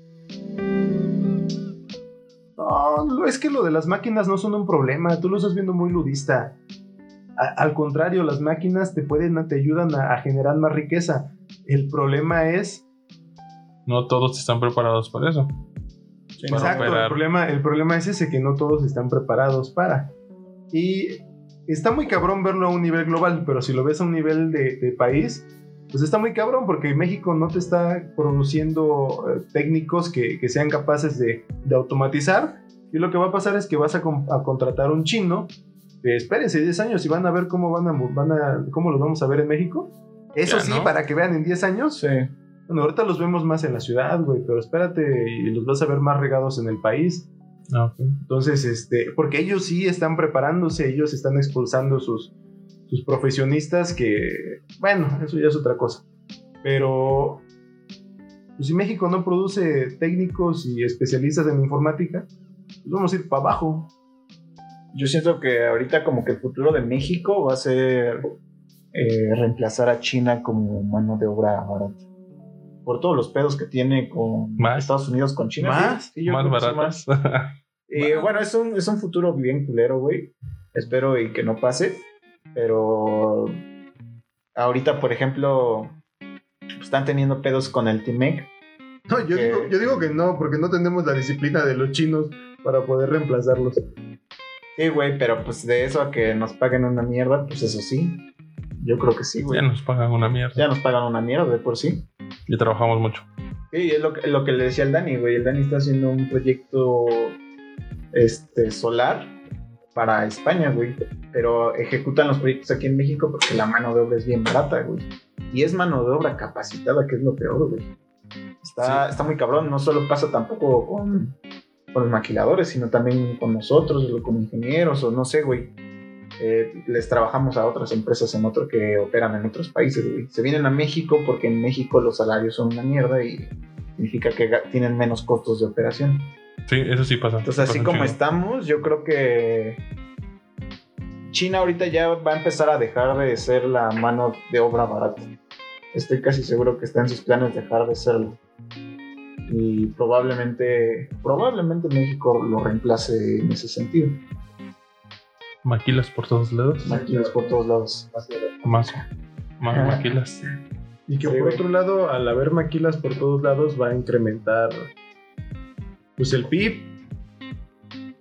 Pero el punto es en qué personas se va a distribuir la riqueza. Sí, también. Porque no va a ser general. El- el- la idealización de eso es que sea una cascada, ¿no? Que te salpique. No que caiga de Ah, arriba. sí, La por eso- económica, ¿no? Que te salpique. Pero en eso Pero nunca pasa, güey, es que- se es que- atora en medio. Es que dices, dices una cascada, pero la realidad es que más bien es como que te salpica. Sí. Y A veces. Ay, a veces. Desde arriba es una cascada, pero ya hasta abajo te llegan unas gotitas, ¿no? Ajá. Ah, pues es como lo de la película esta del hoyo que por cierto no he visto. Yo creo que sí, güey. Es más o menos eh, así. Ándale. Así Ajá, sí, sí, es. sí. Yo creo que sí, es lo visto en el clavo, güey. Es así como esa película. Aunque Exacto. no la hayas visto. Aunque no lo hayas visto. Está bien culero, porque ya en los últimos eh, pisos la gente se come entre sí para sobrevivir. Pero, pero así es la vida, Como así es la vida la aquí. Sí. Vea, no lo digo de verdad en, en mala onda, veo un barrio marginado en el cual no hay fuentes de trabajo. Pues llegas tú y... ¿Qué pasó? ¿Qué buscas aquí? ¿Qué se te perdió? A ver, caile con esto. O sea, no es Sí, despectivo, pero Y les es vale verga matar, ¿no? Ah, el- hablamos del conejo en el de... No sé, no sé en cuál. ¿El conejo? El conejo Ah, el que dice que se, que se torció a un carnal porque no le quiso dar su no celular. quiso cooperar. No, el carro. El, el carro. El carro no quiso cooperar. Le dije que se bajara y no se bajó y me lo tuve que quedar. Así lo dijo el cabrón. Así es que ese conejo. Qué bueno que yo nunca lo otro tema. Pero sí, sí me acuerdo quién era. Voy, eh, eh, bueno, voy a, voy a citar a, a este Simón, que dice que desde pequeños nos inculcan que debemos de estudiar para tener un buen trabajo y tengamos un salario estable y que puedas ahorrar para tu retiro. Y bueno, al menos a mí, así como, como me criaron, fue lo que yo siempre vi con mis tíos o con mi mamá o con mi papá. Y ahora yo lo veo también con mis primos, que también a mis primos les dicen, no, este, si quieres ser como tu primo Moy, este, estudia y tienen ten buen trabajo. Y yo me, yo me quedo así como de, no mames, pero yo, Perdón, yo me estoy en mi mierda, o sea, sí, soy, soy pobre y... Y digo, está cabrón porque nos meten esa idea de que tenemos que estudiar para tener un buen trabajo El educacionismo, ¿no? y ahorrar, pero en ningún momento te enseñan a generar riqueza, güey. Sí, sí, viste en el clavo, a mí también, yo también he, he platicado, no, pues trabajo, hago esto y esto. Ay, qué bueno, y esto y lo otro, y yo así de, pero a mí no me gusta. Sí, yo- la gente te, ya- per- te percibe como, pues, como en teoría como una, un joven exitoso. Ajá, yo Bueno, digo, tal vez no "Nah, exitoso, yo quiero, quiero terminar este proyecto para ya irme de ahí y hacer otra cosa. Ajá, pero... Pues no, bueno, no lo digo, pero sí lo pienso. sí, supongo que todos, ¿no? También a mí, es- mi, mi jefa siempre me dice, lo único que te dejo es tu escuela. Y es como, ya nada más con eso. Ya, puedes salir a la vida y comerte el mundo, pero la realidad es que no, ya es, no, ya no es suficiente. no es suficiente. güey. Ah, pero hablamos de la movilidad social. Yo creo que sí, sí. La verdad es algo muy importante y es que sí tienes que aguantarte y, y, y picar piedra un buen rato si tú quieres moverte socialmente. O sea, Sí. tienes que hacer eso que no te guste por, por cierto tiempo, pero siempre y cuando estés trabajando para, para, para movilizarte social. Bueno, Pues es que es Dicen- pensar a futuro, pero pues el futuro nunca es... porque si te la pasas en ese trabajo que no te gusta, pero al final de cuentas no haces nada para, para cambiar eso eventualmente, que, que esto es plan, proyectos a largo plazo, no, no son cosas No es de la inmediatas. nada. Exacto, entonces sí, pues sí, yo creo que es eso, tener que aguantar y, y- y chingarle, como se dice coloquialmente, pero siempre y Y cuando esperar estés, que te vaya bien. pe- pero siempre y cuando estés trabajando en otra cosa que te ayude a movilizarte, porque No dejar de generar ingresos, ¿no? buscarle, ajá, Ajá. porque si esperas a que la meritocracia con el tiempo te dé un mejor, una escalada en el lugar en el que estás, no, esa es una ilusión que, que no es cierto. Sí, la, no, la está- meritocracia no, no es muy factible en, en nuestro país. No, no creo que exista. Bueno, yo ya he visto como muchos, he tenido algunos trabajos y yo creo que no existe tal cosa como la meritocracia. Yo digo que sí, pero no es, o sea, sí está muy cabrón. Eh, más bien, tienes que meterle ahí suerte. Ya no es rentable. Tienes que meterle suerte. Es una apuesta que no, muy riesgosa. Sí, ya es- ahorita ya es una Es una apuesta muy riesgosa. riesgosa. Entonces, yo digo que no. Sí, porque si tú llevas un registro, eh, y yo lo veía eh, en mi primer trabajo, había muchos ingenieros que ya tenían 40, 45 años, y veías un registro de cómo iban aumentando sus ingresos con respecto al tiempo. Siempre era, ganaban 5 años lo mismo. Y luego les daban un aumento y otros 5 años ganaban eso. Y ya después ya dejaron de aumentar sus ingresos y se quedaban con eso. Ya 10 años seguidos con el mismo ingreso. Y llega un punto en donde, no mames, pero pues en esos pinches 10 años ya se acumuló tanta inflación que ya no, ya no te alcanza. Sale lo O mismo. sea, sí, ya sale lo mismo. O sea, estás ganando más que hace 20 años. Relativamente. Relativamente. Pero Ajá. absolutamente no. Ajá, pero absolutamente Tu no. capacidad de compra, al contrario, de consumo. de Sí, ya- consumo bajó. A, a- a mí me da eh, también como cringe, dices, güey. Sí, sí me da un chingo de cringe cuando también luego la gente... Sí, ñañaras en español, güey. Cuando la gente dice, no, es que debes de tener un trabajo estable. Y yo Ah, así sí. como de verga. Un trabajo estable significa que vas a tener ingresos estables por mucho, Mucho tiempo. tiempo. Entonces, eh, no. Y, y que aún así estás a merced de perderlo De hoy en perderlo. día. ¿Sí? Porque no hay seguridad Y, social. y no cuando hay- lo pierdes, el problema es que cuando, lo, cuando pierdes un trabajo estable en el que estuviste por muchos años, el mundo cambió, sales y ya no sabes hacer, ya estás bien desactualizado. ¿Vieron. ¿Vieron las locuras de Dicky Jake? Sí. No. ¿Ves lo que le pasa a ese güey? Cuando lo ascienden al último puesto, Sí, al a penúltimo- vicepresidente. a vicepresidente, y de repente lo corren porque la empresa quiebra. y a huevo quiere ser vicepresidente porque le costó 40 años llegar a ser vicepresidente. Sí. Y todos quieren tener su mismo puesto porque no sabían hacer otra cosa más que esa mierda a la que se acostumbraron durante 40 años. Sí, está muy cabrón. Igual también ahí en, en, en Ara había un güey, y yo me lo topaba en las mañanas, y me contaba, no, es que yo llevo 20 años en esta empresa y que no sé qué. Nunca me dijo si en esos 20 años le habían aumentado el sueldo, y yo creo que tal vez muy pocas veces. Pero algo muy triste era que ya llevaba como 5 o 6 años sin poder seguir de vacaciones, porque su jefe le decía que había mucho trabajo, güey. No mames, yo decía... Ponte la camiseta. Sí, sí, y es que güey, es, no otro punto a lo que voy cuando generan identidad en torno a las empresas, güey. A mí me da un chingo de ñañaras también cuando dicen, no somos una empresa, somos familia. La verga, güey, esta no es mi familia, no mames. O sea, como el meme de Buzz Lightyear, soy único, soy una parte importante. Dele. Y un chingo de Buzz Lightyear. de ahí. Buzz Lightyear enormes, güey, no es cierto, Ajá. no son familia. Es un medio para un fin. Es un medio para un fin. No es una familia, güey. No es. No, no. So- no. Somos, somos, estamos en un mercado en el cual nosotros nos vendemos, vendemos nuestro trabajo. Y tu Y, tiempo. y el sistema ha creado protección para que digas, no, bueno, yo vendo esto, pero no me pueden dejar de comprar por así de golpe. O si me dejan de comprar, demando. Pero es eso. Pero sí, no, como dice Moy. Y es que, por ejemplo, yo también he conocido personas que, que su, su mayor objetivo en la vida es tener un ING en su nombre y después conseguir un trabajo estable donde ganen bien toda la vida. Pero no contemplan todas las variables como la No, inflación. pero, pero, pero tampoco lo veas tan, tan mal. No, o no sea, está mal, no, no está si, mal. si, si- ponle, si es alguien que para lograr eso ya logró una movilidad social, pues está bien, o sea, piénsalo. Si, Pero si existe una, ¿sabes? existe una Pero- tendencia.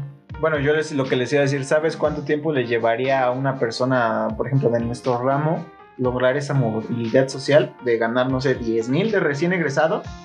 ¿A cuánto 40. te gusta? ¿40, 50 mil? No mames, les, tienes que ser director de una empresa, güey. Tienes que Gerente general de una de ingeniería o gerente de arquitectura para que te paguen ya un sueldo de 40 mil varos y te piden 10 años de experiencia en esto, 10 años de experiencia en lo otro. O sea, básicamente, para que ganes ese sueldo, tienes que tener más de 40 años para ganar al menos 40 mil varos. Entonces, te tardas demasiado eh, a lo largo de tu vida para llegar a un sueldo que, como Samuel García decía, es tal vez un sueldito, güey. Un 50 mil pesos. Sí, ya, ya con, con familia, güey, y todo eso, ya me imagino que los gastos van a estar bien cabrón, ¿no? la futura promesa de la oposición, decías tú, Sí, Isra. sí, yo tengo mi teoría bien, bien cagada de que De que- ¿Cuál es espero, güey? que, espero que no se haga realidad, pero yo creo que sí. Que en las elecciones de 2024 eh, la oposición más dura va a ser Samuel García. Estoy casi seguro. Así que me río, pero la posición actual está de la fregada. Exacto, va a ser la, la tercia va a ser Samuel García, eh, ¿Marcelo? Claudia Sheinbaum o Marcelo Yo creo que y claro, Anaya. Yo, creo que Marcelo. y Anaya. eh, Por Dice- desgracia, el pueblo olvida muy rápido y se les va a olvidar. el- Si en Tláhuac ganó Morena. Pues sí, Yo digo que va a ser Marcelo. tengo, tengo una idea ahí de que Dicen que del PRI va a mandar al Osorio Chong. Ay, Igual también Ay, la ¿crees gente olvida. La gente igual lo olvida bien rápido. Ujú. Ya, yo me acuerdo cuando nos, nos mareó bien chido de las huelgas del nadie, se acuerda, de- nadie se acuerda de eso. Es como, fue como el, el meme este de Francis cuando va por el gorro de Spangler. Ándale, Sí, tengo sí, su sí. sombrero mágico y dijo que nos iba a dar Pero- una reunión. Y Pero todos bien chido que nos, nos, mareó. Sí, güey. O Tan- sea, tanto que ese templete apareció solito por arte de magia. Ajá. Ah, ¿Se Sí. acuerdan? Sí. Ese templete solito por arte de magia. Nadie del poli lo mandó a, a poner. la ruta también ya eh, de la nada llegamos Cambió. ahí. Sí. Ajá. Estuvo, Todo eso estuvo bien manipulado, pero ese es otro rollo. Estuvo interesante. O sea, yo creo que tiene tal vez una capacidad de manipular masas, ¿no? Que yo creo que para el PRI es lo que lo busca. Pero bueno, era eso, o sea, esos sueldos. Y aparte, si te vas otra vez, regresando al tema, ¿cuántas personas de nuestra edad conoces que tengan empleos estables? Yo conozco un par. No, ¿En nuestra edad? Empleos estables. Que digas, tengo un contrato por 10 años, bla, por tiempo Exclu- indeterminado. exclusividad, pues, que te fiche el Real Madrid en la ingeniería de México. sí. El Sí, América. que te fiche tal empresa por tiempo indefinido, güey. No, pues es que hoy en día está, Está- cabrón, está muy ya raro, no. güey. Está muy raro. No sé, dime cómo, cómo haces ese sueño de señor. ¿Cómo dice? Este, quiero vivir el sueño, señor Deadpool. De, Quiero vivir ese sueño. Puedo vivir ese sueño de, de conseguir un trabajo estable donde es- y, eh, aumentes tu rango y ganes tu sueldito de 50 mil pesos. Y ojalá en un futuro sí los suelditos crezcan para que sea un sueldito Sí, real, ¿no? Ahorita, Pues sola- solamente pues caerle o pegarle a algo que tenga un buen sindicato. Que Los sindicatos son unos monstruos, son unos No. vez. son, No, Uf, otro tema. oh güey. Dios, los sindicatos. son una cosa muy... No, no sé, es algo Eh, no sé, güey. aborrecible. Es, es un perro cáncer, yo creo. De todo tipo, ¿eh? Nacieron como, la verdad es que nacieron con un buen propósito, pero... Ah, es como ese meme de vives lo suficiente. ¿Cómo, cómo Sí. va? Eh, ¿Vives poco y mueres siendo un héroe? No, o O vive lo fi- suficiente para. Ser un héroe te conviertes en un villano, ¿no? Así son los sindicatos. Sí. Sobre todo conforme más poder tengan, así son unos... Ya, una perra mafia, güey. Sí, es, una mierda. Y perdón si creen que no, pero la verdad es que sí Yo, es cierto. yo, yo una vez este, había escuchado eso, ese comentario, y cuando lo escuché no tenía el contexto de todo lo que es un sindicato, güey.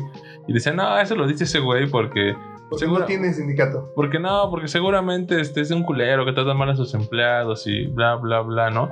Pero después este me topé con unos sindicatos últimamente. De hecho, hoy me topé con otro sindicato. Y no mames, son unos putos extorsionadores, güey. Netas, nunca me había tocado un sindicato en una obra. Y no, es un pedo. Porque literal llegan a caciquearte, güey. Llegan a decirte, oye, es que no tienes el permiso de ningún sindicato. Y es como de, ah, bueno, a mí no, ¿no? A otra persona. Y, y va a haber pedo. Y así de, ¿cómo? como que sí, va a haber pedo. Esos no son, no son como topes o semáforos, son casetas de cobro. Sí, güey. Y es, no, pues es tanto por mi seguridad, güey. O sea, te están extorsionando. Y luego de repente ya llega otro, no, ¿qué pedo? ¿Por qué quitaste mi lona? No, pues es que ya le di dinero a ese güey. Y luego llega otro, no, ya te demandé. Y, y así de, ¿cómo vas a demandar? Me dice, me dice ese güey, no, pues ya, los, ya lo demandé al encargado. Me lo, este, ¿y cómo lo demandó si no sabe ni su nombre ni quién es? Y no, pues ya lo demandé. y así de, ah, ok, está bien, pero mañana va a haber pedo y mañana voy a ver, mañana voy a ver si va a haber pedo. Pero es que, bueno, los incentivos son, son esas fuerzas, por así decirlo, que obligan a actuar a las personas en, en los sistemas productivos. Y si, si a una persona, a un empleado, le dices, pues tú estás protegido, ¿a qué lo estás incentivando? Hacer lo que quiera, ¿no? A, Sí. a no esforzarse. Sí, de hecho Sí. sí. Yo también lo veo en, ahí en mi actual trabajo. Hay una, un grupito de empleados que ya son de base y que están sindicalizados. Ah, los hijos de la chingada son de los menos productivos, son bien pinches groseros, güey, les vale verga todos los procesos. ¿Y por qué, güey? Porque como están sindicalizados no los puedes tocar. Y- Güey, no vamos muy lejos. perdón, los, los profes de la escuela. Yo, yo conozco muchos que, que están sindicalizados y la neta sí son bien trabajadores, pero no es la mayoría. No, no creo que sea la mayoría. Y, y no los culpo, o sea, están incentivados a eso. O sea, las- la mayoría de las personas, si tú les dices, no, pues no pasa nada, yo te cuido, pues a cambio de, de un- de una porción de tu varo, que si lo sumas, pues es un chingo, pero a cambio de, de- tú estás pagando eso, Seguridad. seguridad, exactamente. Pues un, es- un- un empleo seguro. Seguro. Un empleo seguro. Oh, Dios. Sí, pues es como los profes de la escuela, güey. ¿Cuántos, Sí, güey. güey? ¿Cuántos profes no conocimos que eran una mierda? Y estaban sindicalizados, güey.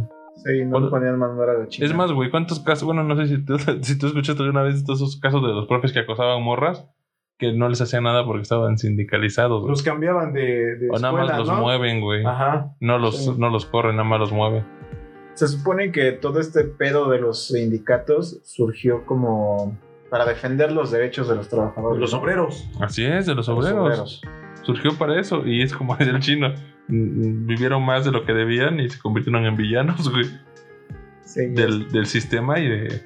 En de casetas, en casetas de, de cobro en lugar de semáforos. Sí, horrible. Y pues es un pinche cáncer que existe y con el cual otro pinche tope ahí que ni es el gobierno. Te digo Sí. que la banda es culera, güey. La banda es culera, La banda es culera. Es- y, y- y velo, piénsalo así, un... Los sindicatos están más en... bueno, los más fuertes son los, los del sector público, creo. Sí. Pero si, si somos objetivos, como bien dijimos hace rato, el gobierno no produce riqueza, el gobierno administra la riqueza. Y esos sueldos vienen del obrero que tiene, que lo dan de alta con el mínimo, de todos esos que están trabajando y tienen una, una menor cantidad de, de seguridad social. De ahí es donde viene el sueldo de los, pues de los sindicatos. Entonces estamos hablando de que una hora de trabajo de, de alguien sindicalizado vendría siendo una hora de, no, perdón, una jornada incluso de, de otros trabajadores. Una jornada completa en la que salen bien madreados, comparada con una jornada en la cual dices, ah, mi sindicato me cuida. Ok. Sí, yo también tengo otra, otra anécdota sobre sindicatos. Por ejemplo, ahí donde yo vivo hay un sindicato que se dedica, ya le he contado al Moy, que se dedica a hacer caminos. Ok. Y esos güeyes ¿De Oaxaca? de Oaxaca, Ah, no es por, no es por demeritar, pero no mames, qué buenas prestaciones tienen, güey. Entran a, tra- tienen transporte a sus, o sea, está bien, tienen transporte a su sitio de trabajo gratis todos los días. Entran a las 9 de la, de la mañana y salen a las 2 de la tarde. Todos los días, de lunes a viernes, con derecho a vacaciones y se incrementa cada, cada año. Y aguinaldos en mayo y en junio y en diciembre. Con reparto de utilidades y con este. ¿Cómo se llama esto? Eh, despensas y vales. vales y todo. Y no es que no trabaje mucho, pero no trabajan mucho, güey. Entonces es, es un, un tema ahí muy discutible. Que en su momento, cuando recién lo, lo descubrí, pensé que igual era como de, ah, es un güey envidioso que nomás dice. Pero ya cuando te metes a este pedo, te das cuenta que en realidad sí es, es un cáncer. No sé si en otros países pase, pero al menos en este. Pues ese, ese es a cierto punto injusto porque un mismo trabajo lo estás valorando de formas distintas en función de, del tiempo y el espacio y el círculo en el que se mueva. ¿Sí me explicó? Ujú. Es por eso que es por eso que el comunismo y el socialismo pues no van a funcionar nunca porque todo está en función de, de todo es relativo. La banda es Y el- culera. El dinero, el trabajo, una el valor de una mercancía también es relativo y está en función de, de su círculo, de su mercado. Entonces, ¿qué procede? Después de dos horas. No sé. Ah, No, llegamos a ninguna conclusión. No llegamos a ninguna conclusión, solo divagamos. Un chingo. Sí, demasiado. No, sí, llegamos a la conclusión de que de que no inviertan, no están invirtiendo en criptomonedas, están apostando en criptomonedas, de que Sí. de, que, de que los sindicatos son Puede que pues, contemples en, dentro de tus intereses salariales el- la inflación y otros tipos de, de imprevistos como las crisis económicas que puedan venir, porque 40 mil, un sueldito de 40 mil pesos puede que hoy sea bueno, pero en 10 años tal vez no. No, no creo, güey. Imagínate, tienes, no sé, hijos, güey. Ah, la escuela es bien cara, güey. Aunque sea escuela pública, ¿no? Mm, Entre sí, sí, sí. gastos generales y Rentas. cuotas, rentas. Es un chingo. Hijos es bastante cariñosito. Jeje. Y, y lo más importante, más, más que conclusiones, quisiéramos sembrarles esa, esa crítica, esa autocrítica. Creo que al menos mi propósito es ese, que, que tengan esa crítica hacia lo que hacen y a lo que creen que están haciendo. Y que no se demerite el trabajo de nadie, ¿no? Sí, Ajá. yo, yo incentivaría a, a- a mis amigos a, a generar este generar riqueza, ¿no? O sea, que inviertan en negocios pequeños y que tal vez eh, no les funcione la primera, pero pues que sigan ahí Y apoyen a los que invirtieron Y en a- negocios pequeños. y apoyen a, a- a- a sus A las pequeñas empresas de sí, a sus amigos que tengan pequeñas empresas. sí, Y a las pequeñas empresas de comida. de comida o de ropa. Yo tengo una amiga que tiene una este, tiendita de zapatos, se llama Map Shop, por si quieren ir a comprar. Ah, sí, bueno, sí, sí. Este, chido. ¿Cómo pero se llama? Mav Shop, Ah, vale. M-A-V. O sea, siento que si todos hiciéramos como que negocios paralelos a, a- a nuestros ingresos de, de salario, por así decirlo, eh, estamos diversificando nuestros ingresos y dicen que pues esa es una posible solución para ascender de estrato, ¿no? No tengas tu fuente de ingresos de una sola fuente, sino diversifícala eh, y hazte una tiendita, haz esto, haz el otro, pero diversifícalo, no, que no dependa solamente de tu sueldo, porque imagínate, después pierdes tu trabajo y te quedas sin, in- sin ingresos, ¿no? Y yo también lo hemos visto con algunos de nuestros amigos, Y eres, y eres obsoleto laboralmente. sí, Porque nada más sabes hacer una sola cosa. Ajá. y así es. Y bueno, ¿qué más? Espero les agrade. ¿Y no, vos no vas a recomendar nada? Como normalmente hacemos. Un libro y algo audiovisual. Yo, yo, yo a- audiovisual quiero recomendar algo de audio. Este. Normalmente en la página de Instagram ponemos discos. Bueno, la Vale pone discos. Este. Pero yo recomiendo de manera general a los Jaivas. A los Jaivas. A los Jaivas. Un grupo de, de rock folclórico progresivo chileno de los 70s. Bien marihuanos, no es cierto, bien hippies. También eran marihuanos, pues, pero eran muy, muy hippies. Tienen rolas muy chidas. Y creo que más gente debería conocer a los Jaivas porque me, me da mucha.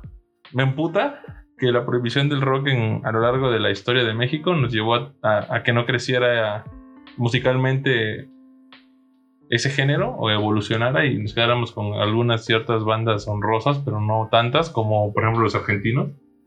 Y me encanta cómo los chilenos, en este caso los Jaivas, hicieron una combinación entre el- su folclore andino y el rock progresivo de la época y es como, uff, es poco, poco usual, Una, una mezcla exquisita. poco usual, muy auténtico y muy bonito. Esa es mi, mi recomendación audiovisual, que es más audio. Y literaria, pues tal vez recomendaría mm, A las puertas de la percepción. Estoy leyendo Las puertas de la percepción ¿De quién? de Aldous Huxley o Huxley, no me acuerdo, no sé cómo se pronuncia. Eh, lo conocen por Un Mundo Feliz, pero eh, Las Puertas de la Percepción trata sus experiencias cuando estaba bajo los efectos de drogas alucinógenas, en específico la mescalina y el LSD. Y retrata, me parece, de una manera muy. No es porque ma- consuma nada de eso, claro, pero de una manera muy fiel eh, la experiencia. No tanto con el misticismo y chamanismo que luego le ponen, sino de una manera más sensata, por así decirlo. Y aparte, pues el güey fue, pro- fue como, el, como la rata de laboratorio de los que estaban estudiando las drogas en ese momento. Yo quiero que hagamos un podcast de drogas. Sí, sea, En claro. este podcast no incentivamos el consumo de ningún tipo de sustancia psicoactiva. De- Así de, es. de hecho, yo voy a apostar, voy a debatir a que no. Y tú a que sí. O sea, no, yo no, yo no, yo no, yo no fomento el uso de drogas.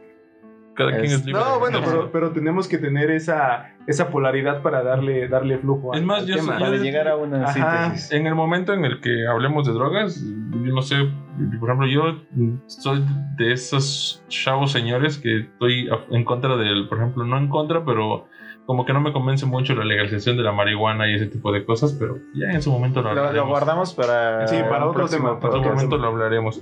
Va, Este, ah, ya, pues ustedes no sé qué quieren recomendar. eh, yo me voy a ver eh, básico a lo seguro. En álbum voy a recomendar el OK Computer, Uy, el, el siempre bueno OK Computer, nunca falla. Y más porque pues, nos brinda como una visión del posmodernismo, incluso en la canción Peter Happier, como que la voz, una voz una electrónica. voz, ¿no? Sí, te va diciendo qué es lo que debes de hacer para encajar a la sociedad. Y está muy cagado porque en una frase dice no al autoempleo, o sea, no te autoemplees. ¿Ah, sí? Sí, en una, en una estrofa dice no te autoemplees. Entonces, para un mundo capitalista ideal, pues sí, los- las personas no se deben de autoemplear, deben de ser siempre obreros. Entonces recomiendo mucho ese álbum. Y de libro yo creo que recomiendo mucho el, el de En Deuda, aunque me falta poquito para terminarlo, pero es muy buen libro, es de David Greber, es una historia alternativa de la economía y básicamente pues te explica cómo nació la moneda, cómo nació el dinero, cómo nació la deuda y el crédito, ¿no? Y es algo que estamos acumulando desde Mesopotamia y está sorprendente. Mm, Bueno, de audiovisual recomiendo la película Soul. Soul. La- Ah, Está Soul. buenísima esa película. La verdad es que cuando la, la pusimos no, no tenía así como que muchas expectativas, pero está buenísima. Eh, mm, spoiler, adelántele dos minutos em, y ya después escúchenlo. Llega el punto en el... Tiene muchos mensajes, pero uno de ellos viene siendo la conversación en el interior, en la mente, de los dos hemisferios, el hemisferio derecho y el hemisferio izquierdo.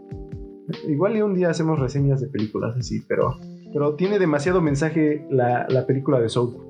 Es, está muy profunda, más allá de lo que parece a simple vista.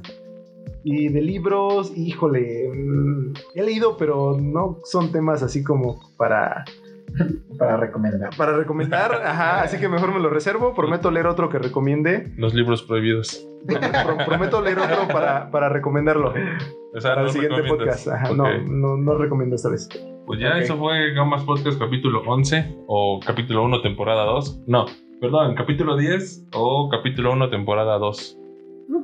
Y ya nos vemos en el siguiente que es el tema de No sabemos, pero la música, tal vez. Tal vez la música, tal, Tal vez las drogas, tal vez la familia. La Ah. familia. Ese está bueno, ¿eh? El de la familia. El de la familia porque la familia... Invitada especial Toreto. ah, qué bueno, sí, estuve viendo esos memes este. Hoy. Pues va, sale, adiós. adiós. Bye.